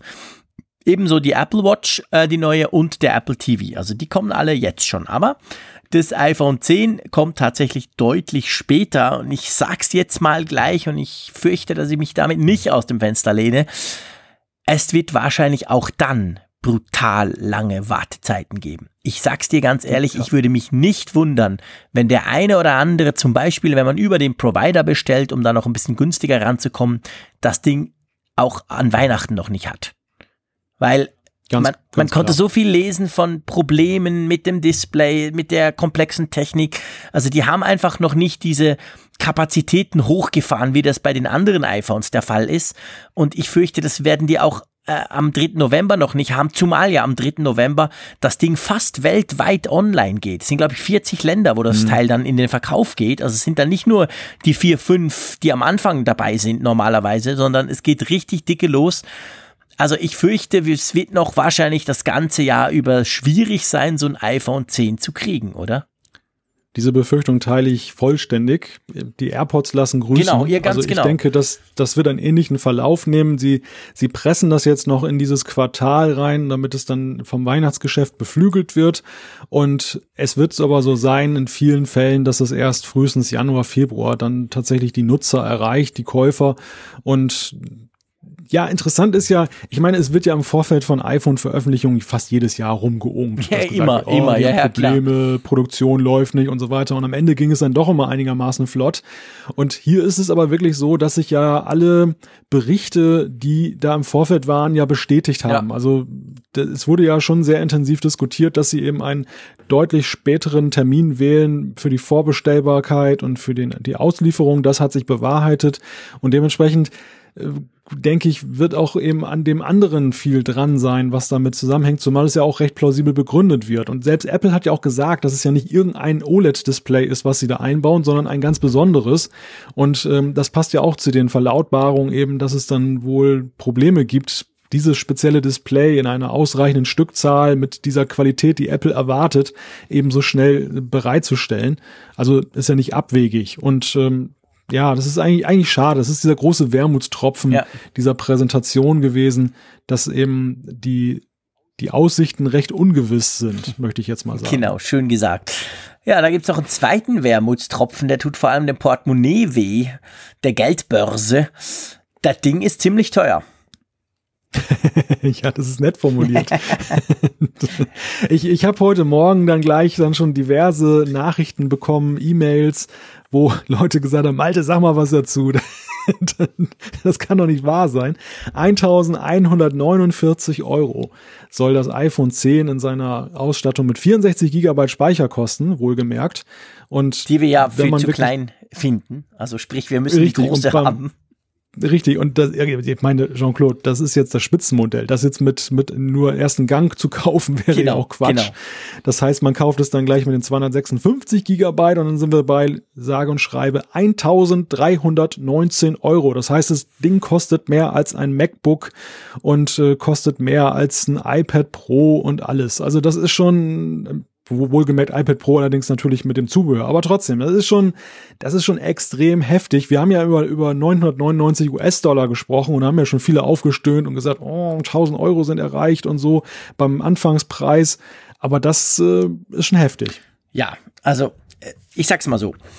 Ich habe seit gestern ungefähr 20 Radiobeiträge gemacht hier für, für die ganze Schweiz mehr oder weniger. Und von, von 15 kam dann immer die E-Mail vorher, gell, bitte sag dann dieser furchtbare Preis und mach da so einen kleinen Rant drüber, weil sie wissen, dass ich ja gerne mich über Dinge aufrege. Und dieses Mal musste ich dann immer sagen, nee, mache ich nicht. Klar, das Ding ist teuer, das Ding ist wahnsinnig teuer, keine Frage. Auf der anderen Seite muss man es halt in die Perspektive setzen. Und zwar, es gibt keinen Computer, den wir so oft brauchen wie unser Smartphone. Logisch, klar. Es gibt überhaupt, behaupte ich mal, kein technisches Gerät, wo wir so viel Zeit mit verbringen wie unser Smartphone. Jetzt ist das halt, das iPhone 10 ist natürlich jetzt halt das beste, latest and greatest von Apple für dieses Jahr. Ja, und das kostet unglaublich viel. Aber letztendlich, wenn ich mir vorstelle, was das Ding alles kann und wenn ich mir jetzt persönlich vorstelle, wie oft ich das dann brauche, in dem Jahr oder zwei, wo ich es nutze, dann muss ich sagen, für mich persönlich, und das muss natürlich jeder selber sehen, würde das stimmen. Ich würde sagen, okay, es tut mir weh, definitiv, aber ich wäre bereit, 300 Euro mehr zu zahlen als fürs iPhone 7 äh, oder fürs iPhone 8, einfach weil die 300 Euro, finde ich, den Unterschied ist es wert vom vorherigen beziehungsweise von den anderen vorgestellten Modellen. Aber natürlich, wenn ich wählen könnte, hätte ich das auch gern für 400 Euro, aber so ist halt nicht die Realität. Also das ist letztendlich meine Meinung zu diesem Preis. Ich beantworte da mal zweigeteilt drauf. Es, es gibt äh, zwei, zwei Punkte, die, die mir bei dem Thema durch den Kopf gehen. Das eine ist, es gibt diese Erwartungshaltung, dass diejenigen, die darüber berichten, die Leute davon abhalten ja, müssen genau. jetzt, weil das so ein riesiger Preis genau. ist. Und äh, genauso wenig, wie wir die Leute dazu überreden wollen, das zu kaufen, denn da, das liegt mir auch völlig fern zu sagen, Nein. ihr müsst das kaufen. Das ist meine ganz persönliche Meinung, dass ich das faszinierend Klar. finde. Ähm, genauso wenig, wer bin ich dann zu sagen, äh, kauft es nicht und dann kaufen die Leute es doch. Dann, dann da sehe ich sowieso nur blöd bei aus bei der Geschichte. Also geht es mir nur darum zu bewerten, ist das ein Preis, wo ich denke, dass das zum Erfolg führt. Und das ist eine, eine Sache, die wiederum sehe ich differenziert. Ich glaube, dieses iPhone 10 wird trotz des hohen Preises ein gewaltiger kommerzieller Erfolg werden. Ja, Ganz einfach, weil es eine neue Geräteklasse jetzt im Smartphone-Business äh, beginnt. Es ist eine neue Dekade. Apple hat da nicht untertrieben, was die Frage angeht, dass das Gerät eben ein Stück Zukunft symbolisiert. Deshalb werden viele zugreifen. Viele werden auch unter Schmerzen, glaube ich. Ich denke schon, dass viele wirklich unter Schmerzen mhm. kaufen werden, aber sie werden kaufen. Klar. Die Zukunftsfrage ist für mich viel spannender. Und zwar, wenn ich jetzt ein Jahr weiter denke, das Preisniveau, was wir jetzt erreichen, das wird ja gesetzt sein. Es wird ja nicht so sein, dass Apple nächstes Jahr das iPhone 11 dann neben dem iPhone 9 rausbringt, wie auch immer die Dinger heißen werden.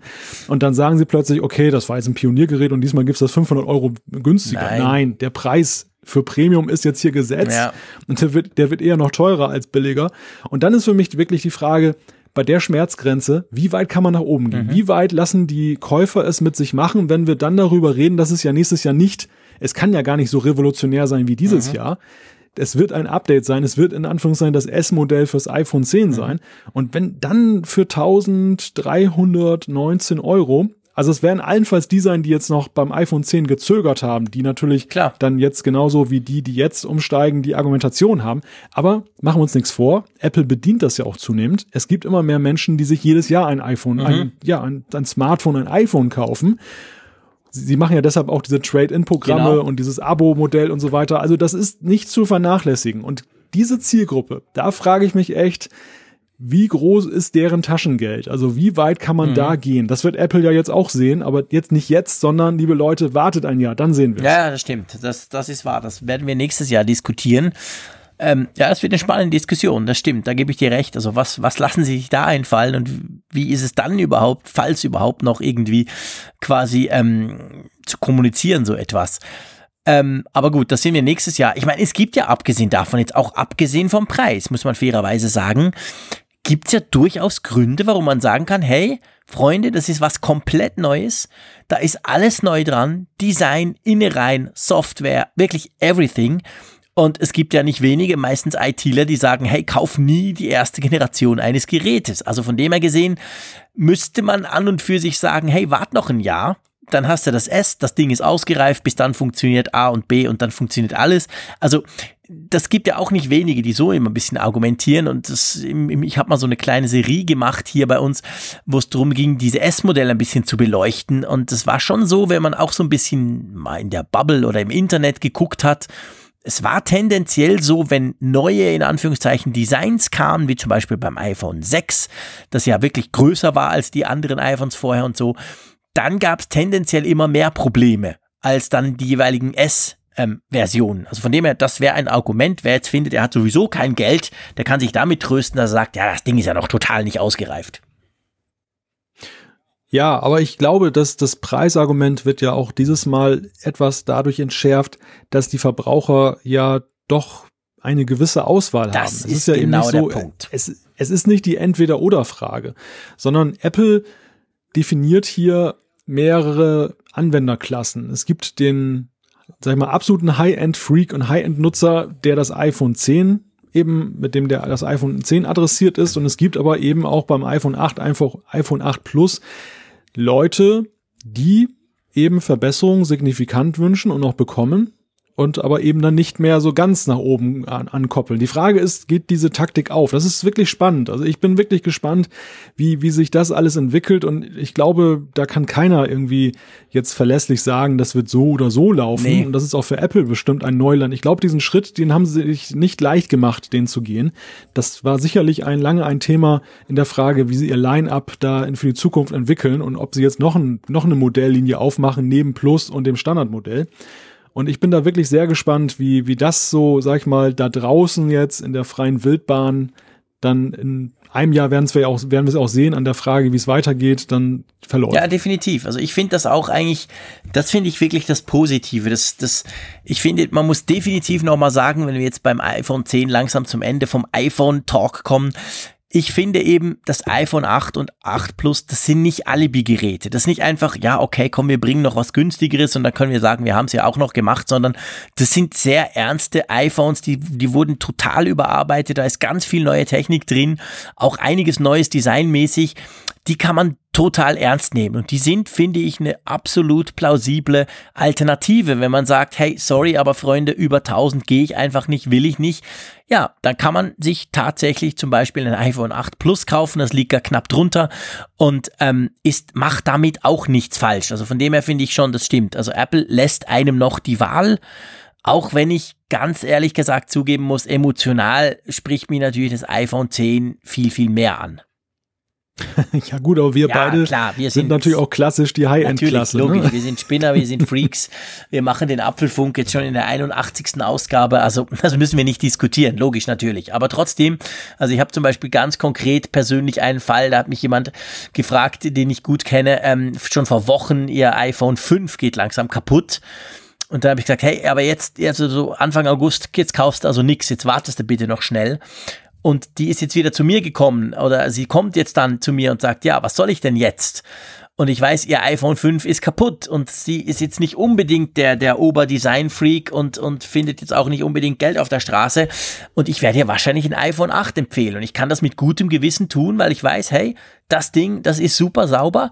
Da, das ist nicht irgendein alle, eben, das ist nicht irgendwie, ja, komm, Apple, ah, wir müssen noch ein iPhone machen. Okay, komm, wir nehmen das 7er, schmeißen eine 8 dran und eine neue Farbe und Punkt. Das ist ein richtig tolles iPhone. Also, da macht man auch nichts falsch. Nein, nein, also ich glaube, auch wenn das iPhone 10 die Zukunft mhm. ist, aber die Frage ist, hat die Zukunft jetzt schon genau, völlig begonnen? Genau. Das, das ist, es ist so ein bisschen ein Pioniergerät. Es läutet eine neue Ära ein. Es läutet eine Ära ein größerer Displays, neuer Technologien und eben aber auch ja neuraler Netze und diese ganzen Anwendungen dann. Also das ist wirklich da noch so ein Ding, das, das kann, finde ich, auf einer Parallelschiene mhm.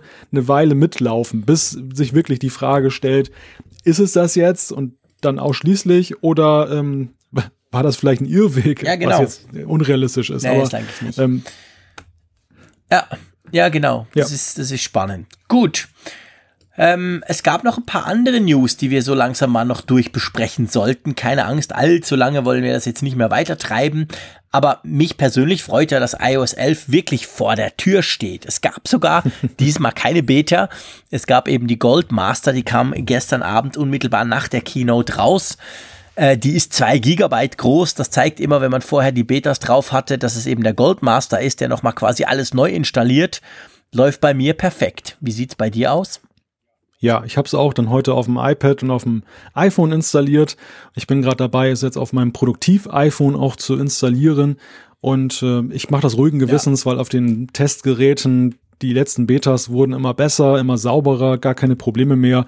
Und der Golden Master, der scheint mir absolut rund zu laufen. Genau, und am 19. September können das alle runterladen. Ganz offiziell, wer ein 64-Bit iPhone oder iPad hat, kann das iOS 11 runterladen. Lohnt sich definitiv, völlig wurscht für welches Gerät ist ein Update, das man machen sollte. Und wenn man einen Mac hat, kann man ab 25. September dann Mac OS High Sierra runterladen wo ich ehrlich gesagt nach, glaube ich, auch sieben oder acht Betas eigentlich immer noch nicht weiß, was eigentlich anders ist. ja, Hi steht vor. genau, also das muss ich ganz ehrlich sagen, ich sehe da wirklich gar nichts dran, außer die, die Foto, also äh, App wurde ein bisschen verbessert tatsächlich, aber ja, das könnt ihr machen, kostet ja nichts, aber ähm, versprecht euch nicht, nicht neue Funktionen, wie das eben bei iOS 11 der Fall ist. Da wurde offensichtlich wirklich mehr oder weniger im Hintergrund gearbeitet. Ja, der nächste Punkt ist ein Update, was auch jetzt heute herausgekommen ist, was ihr vielleicht schon installiert habt, jetzt dann über den App, App Store vom Mac.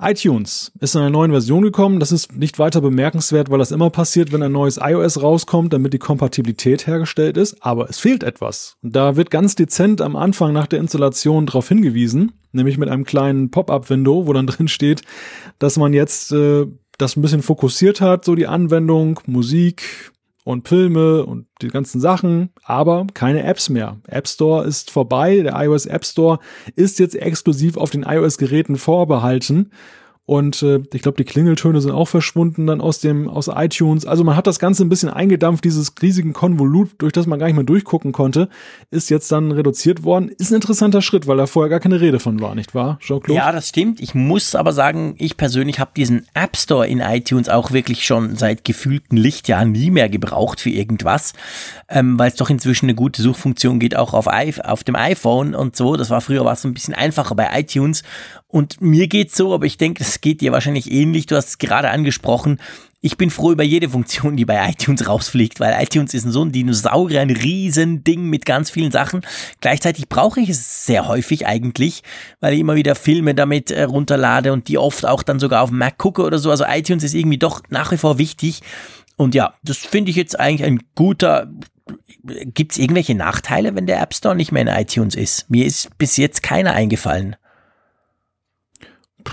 Für Journalisten ist es natürlich schlecht, wenn sie einen Link posten wollen zu einer App. Oh, okay, ja, stimmt. Ja, stimmt. Da war natürlich ein sehr wichtiger Punkt. Das war noch ganz praktisch ja, dort, stimmt. Das, das, das ist natürlich aber schon dann wiederum eine kleine Zielgruppe ja, betreffend. Aber grundsätzlich ist es so, das Nutzerverhalten hat sich ja eben dorthin entwickelt, dass man die Dinge immer mehr auf den Geräten selber gemacht hat. Und, und insofern, ich habe zwischenzeitlich immer schon mal überlegt, warum das überhaupt noch so existiert. Mhm. Äh, und die Antwort darauf ist jetzt gegeben. Wahrscheinlich, Apple wird das ja irgendwie auch in Zahlen haben. Gab es die Nutzung dann jetzt auch gar nicht mehr in nennenswertem Maße und da war es dann, dann wohl naheliegend, da mal den Ausschalter zu drücken bei der ganzen Sache. Hat aber natürlich auch damit zu tun, dass der App Store ja auf dem iPhone oder unter iOS generell ja nun auch relaunched wird mit iOS 11. Wir haben dort ja eben dieses Magazinige, mhm. wir haben dort diese ganz neue Optik und das hätte man ja dann auch irgendwie in iTunes nachvollziehen müssen. Man hätte ja nicht einfach nur das so lassen können neben, nebenher. Und da war es dann auch konsequent zu sagen, okay, dann drücken wir den Ausschalter. Ja, definitiv, finde ich auch. Gut, ähm, das iPad Pro das ist ja noch nicht so lange her, dass die komplett überarbeitet werden. Das wurde teurer, gell? Ich habe das, das hast du, das hast du uns reingeschrieben, aber das Ding, ist das tatsächlich teurer geworden, ohne dass sich was verändert? Ja, ja, es ist teurer geworden. Apple hat die Preise erhöht bei den Modellen. Ich glaube, es geht um 50 US-Dollar oder so. Ich habe jetzt noch mhm. nicht nachgeguckt, wie viel es dann in Euro oder Schweizer Franken ist, aber es wird natürlich dann eine ähnliche Größenordnung sein. Es geht um die Speicherpreise. Also der, der Speicher, ja. der verbaut ist, der ist in der Herstellung teurer geworden und Apple gibt das dann gleich an die Konsumenten weiter. Hat man so ganz nebenbei eben jetzt gemacht nach dieser Keynote. Findige Leute haben das eben gesehen und dann gleich dokumentiert. Und es ist insofern ein Thema, weil wir uns ja auch über über die Preise für das iPad Pro unterhalten haben. Das wird ja ohnehin nicht gerade als günstig nee. empfunden. Und dann wird nochmal eben 50er draufge draufgelegt. Das ist ja eigentlich eine Entwicklung, die wir eher nach unten gerne sehen würden. Ja, definitiv, ja. Das ist zwar noch ein bisschen neu, als dass es schon günstiger werden kann, aber ich gebe dir recht. Das ist natürlich übel, egal wie es Apple ähm, argumentiert, egal ob das jetzt eben ist, weil Speicherpreise knapper werden, beziehungsweise Speicherchips knapper werden und Preise höher. Äh, das ist unschön und es macht halt das iPad Pro noch teurer, obwohl es ja sowieso schon relativ teuer ist. Naja, gut, müssen wir hinnehmen. Ja, müssen wir leider hinnehmen. Also, aber ich glaube, diese Preisdebatten, die, die werden immer mehr geführt zurzeit. Das ist wirklich auffällig, wenn ich so ins Netz gucke. Ich habe heute auch so eine Diskussion mitverfolgt, da ging es dann um die Frage des Wechselkurses. Also mhm. Apple hat ja zwischenzeitlich auch mal in Deutschland im Euro-Raum die Preise erhöht, mit Blick darauf, dass sie gesagt haben, dass der, dass der Dollar immer stärker wird gegenüber dem Euro, was ja auch so war. Aber jetzt ist es ja wieder äh, umgekehrt. Eben, jetzt ist es umgekehrt, aber komischerweise die Preise machen da keine Anstalten in die gleiche Richtung zu gehen. Wir sehen es ja sehr klar jetzt beim iPhone 10, wo ja 999 US-Dollar dann 1149 Euro gegenüberstehen. Genau, ich habe nämlich da, dazu heute einen coolen Tweet gelesen von einem, der gesagt hat, hey, willst du nicht ein Weekend äh, in den USA machen? Der hat dann den Flug, es war wahrscheinlich so eine super billig Airline, aber Flug, Airbnb, Hotel und eben den Preis vom, vom iPhone, wenn du es in den USA, in New York kaufst und dann quasi wieder zurückfliegst fliegst und es ist ungefähr gleich teuer. Also du könntest noch ein Wochenende irgendwo an der Ostküste der USA dranhängen. Das ist schon krass, mir auch aufgefallen. Ich dachte auch, was zum Geier haben die für einen Rechner da? Weil diese mhm. Euro und auch Schweizer Frankenpreise definitiv nicht übereinstimmen mit dem. Das war ja schon immer so. Es war ja nie eins zu eins umgerechnet, aber ich hatte auch den Eindruck, also der, der, der Europa-Malus, ich sag's mal so, ist dieses Jahr definitiv größer geworden. Ja, der Richard Gutjahr, vielen ja auch bekannt mhm. als Blogger und Journalist, der hat heute auch so einen witzigen Facebook-Post abgeschickt. Da stand dann drin, ja, Apple ähm, muss die Preise so hochhalten wegen der Steuern, die sie in Europa zahlen müssen. Ach nee, sie zahlen ja gar keine. stimmt, Oder stimmt, genau. Ja. Also man, man, man sieht, es ist eine, eine Diskussion, die geführt wird und die jetzt natürlich dann auch noch mal wieder ein bisschen angeheizt wird, eben durch die neuen Preise, die jetzt auch dann in dieser Keynote dann da präsentiert ja, werden. Ja, definitiv. Gut, was haben wir noch? Wollen wir zum, ähm, ja, stimmt. Das Leak, das Leak am Wochenende, haben wir jetzt natürlich nicht drüber gesprochen, weil wir ja drüber sprechen wollten, was gezeigt wurde, aber ihr habt es ja wahrscheinlich mitbekommen, am Wochenende wurde ja die Goldmaster von iOS 11 irgendwie geleakt und darin konnte man dann halt wirklich alles lesen, inklusive Namen etc. Ähm, hat dich das beeinflusst? Ja, schon ein wenig. Also es, es war so, ich meine, wir sind ja Leaks gewöhnt. Es ist ja jetzt nicht so, dass wir zum ersten Mal jetzt Leaks hatten, die ziemlich treffend waren. Wir hatten das im letzten Jahr auch sehr intensiv. Da waren die Leaks ja auch gerade bei Mark Gurman zum Beispiel sehr gut, der bei mhm. Bloomberg ja mittlerweile arbeitet, damals 9 to 5 Mac. Das ist alles nichts Neues. Aber Apple hat es ja doch immer irgendwie geschafft, gerade im Softwarebereich uns zu überraschen. Weil die Hardware-Schiene ist ziemlich durchlässig, die Software-Schiene und die Marketing-Schiene ist es nicht traditionell. Und dieses Jahr hatten wir ja schon diese HomePod-Katastrophe, wo dann ja diese HomePod-Firmware dann da durch ein Versehen da freigegeben wurde und dann haben findige Leute eben allerlei ausgelesen, auch über iOS, dann mit Blick auf das iPhone was ja auch jetzt sich bewahrheitet hat, eben bei dieser Keynote vollumfänglich. Und in eine gleiche Richtung oder noch viel schlimmer ist eben diese geleakte iOS 11 Golden Master Version, die Apple wohl unter einer obskuren URL jetzt bereitgestellt hatte für irgendwelche Leute, die das dann auf ihre Geräte installieren sollen, die dem Konzern nahestehen und irgendein Buhmann in Cupertino bei den, als ein Apple-Mitarbeiter hat das dann Mac Rumors und 9 to 5 Mac dann zugespielt, diese URL. Die haben sich das runtergeladen und haben das dann alles analysiert und haben dann eigentlich so die letzte Magie genommen. Die haben ja eigentlich wirklich alles. Die haben ja alle, alles dann geleakt, was ja irgendwie noch da war und sei es noch so klein. Und das ist, ich glaube, das wird in, in, die Geschichte eingehen als das übelste Leak aller Zeiten. Auch, wie ich finde, auch das unfairste ein Stück weit. Also es war, ich fand's, ich fand's ehrlich gesagt, klar, man muss mit Leaks leben, dass das passiert und jeder will da sich auch ein bisschen profilieren, der da irgendwie sowas dann rausspielt. Aber das ist ja schon so ein bisschen eigentlich eher abschneidend gewesen für Apple. Ja, ja, klar, das war natürlich brutal. Ich meine, da war könnte man sagen, kriminelle Energie dahinter, weil wenn ein äh, chinesischer Billigarbeiter, der praktisch nichts verdient, von einem amerikanischen Tech-Block 1000 Dollar kriegt, dann ist es klar, dass der einen iPhone-Prototypen mal mitnimmt und dann wird er halt entlassen, aber who cares? Und aber das, ich meine, das passiert auch sonst eben. Ich sage immer, die Fallen vom Lastwagen in Asien, das kannst du halt nicht geheim halten, wenn du da Millionen Geräte mal produzierst. Aber ganz anders bei der Software, wie du sagst, die ist in Cupertino, die ist da quasi eingeschlossen und die wurde da wirklich rausgespielt, rausgegeben, wie dumm Apple da war, dass sie überhaupt sowas machen und natürlich wie kriminell dumm der Mitarbeiter war. Der muss ja, ich meine, der muss ja ziemlich, ähm, ziemlich äh, pisst gewesen sein über seinen neuen Arbeitsplatz, vielleicht im Apple Park. Vielleicht hat er kein Einzelbüro mehr, sondern muss jetzt im Großraumbüro sitzen und dachte, okay, dann hau ich mal die URL raus. Keine Ahnung, aber das ist schon übel.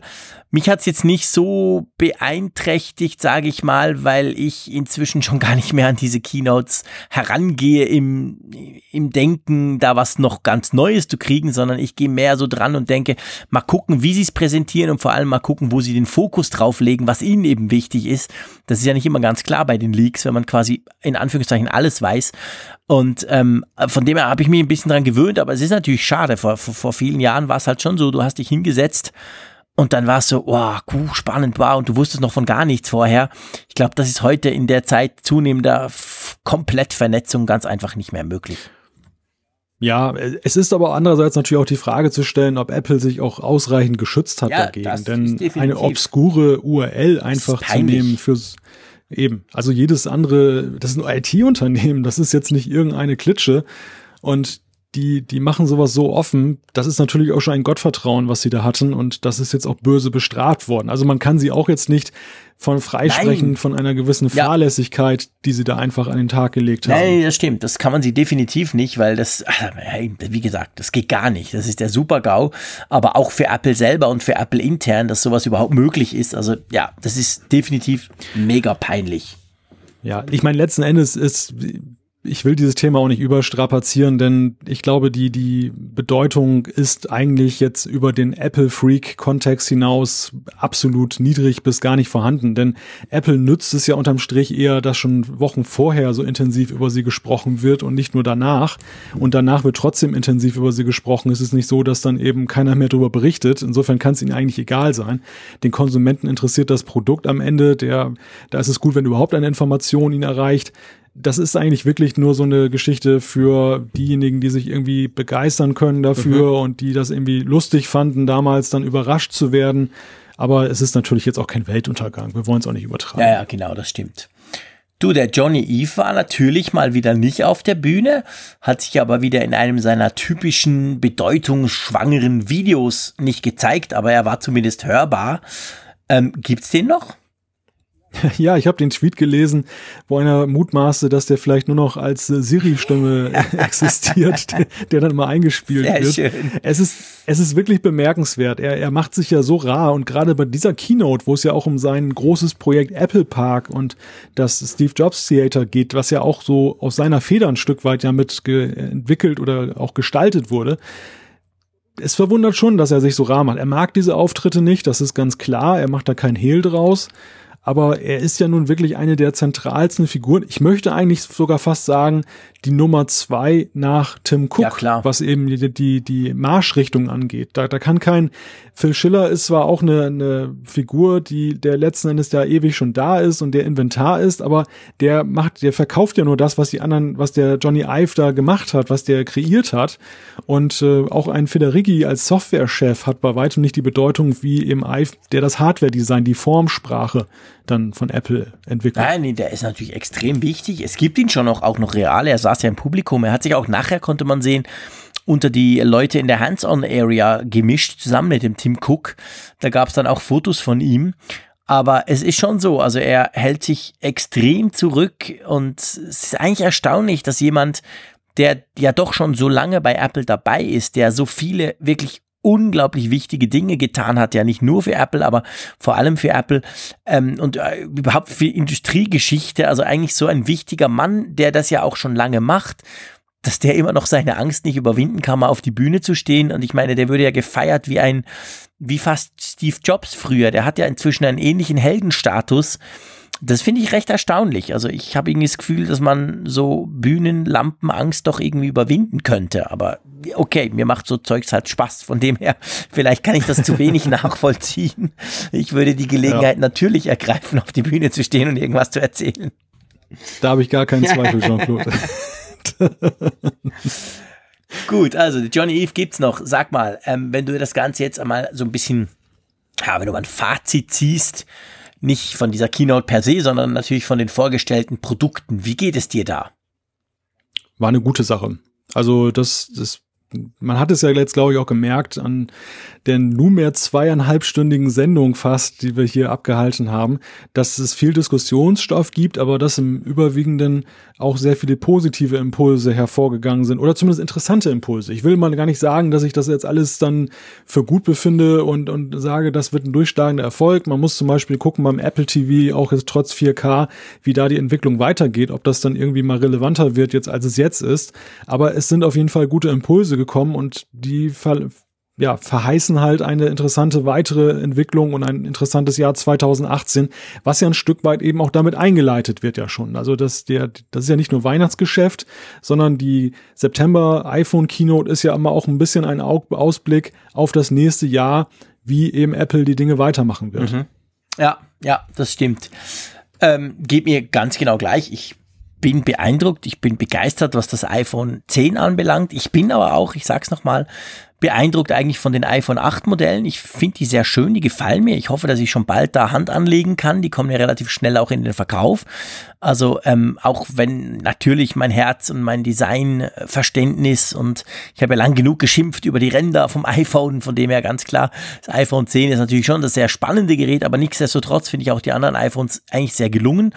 Und ja, also ich freue mich. Ich freue mich auch auf diese ich sag's jetzt mal, neuen Zeiten, die da anbrechen in Bezug auf das iPhone, diese mehr, auch auf die neuen Möglichkeiten, die Apple allein dadurch hat, dass sie jetzt eben noch so ein zusätzliches, ganz neues Design haben, mit dem sie ja dann auch in Zukunft spielen können, dass sie weiterentwickeln können. Also, es kommt mir so ein bisschen vor, ich möchte niemals das iPhone 7 als Sackgasse bezeichnen, aber es kommt mir schon so ein bisschen vor als neue Straße, neue Abbiegung, neuer Weg, den sie jetzt da gehen können.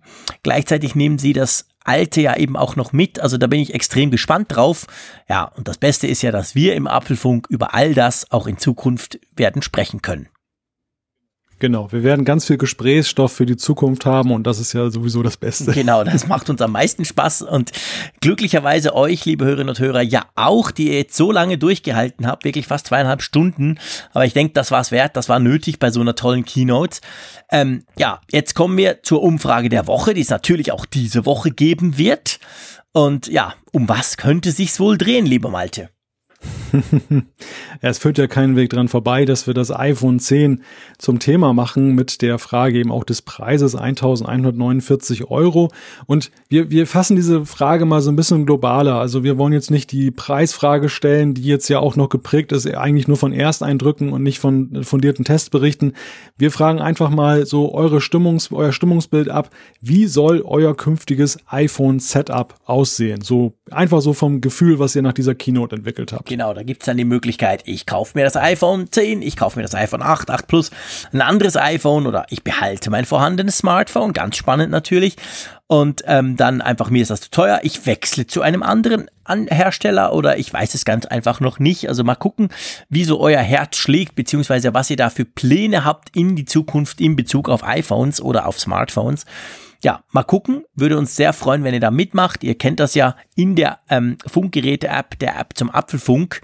Und dann würde ich sagen, wir haben extrem lang gequatscht. Es ist schon ganz spät bei uns hier. Bei euch dann wahrscheinlich früh, wenn ihr das hört. Und ich freue mich extrem, nächste Woche mit dir, Malte, wieder weiter zu diskutieren. Auch das iPhone äh, 10 und 8 wird uns sicher noch weiter beschäftigen und neue Themen werden aufkommen. Und von dem her sage ich einfach mal Tschüss aus Bern ja, ich schließe den Rahmen mit All You Need Is Love und die Liebe zum iPhone, die Liebe zu diesen Themen, die bleibt bestehen. Bis nächste Woche.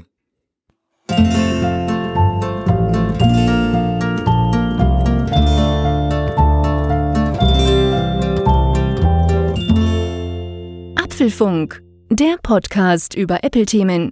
Mehr Infos unter www.apfelfunk.com.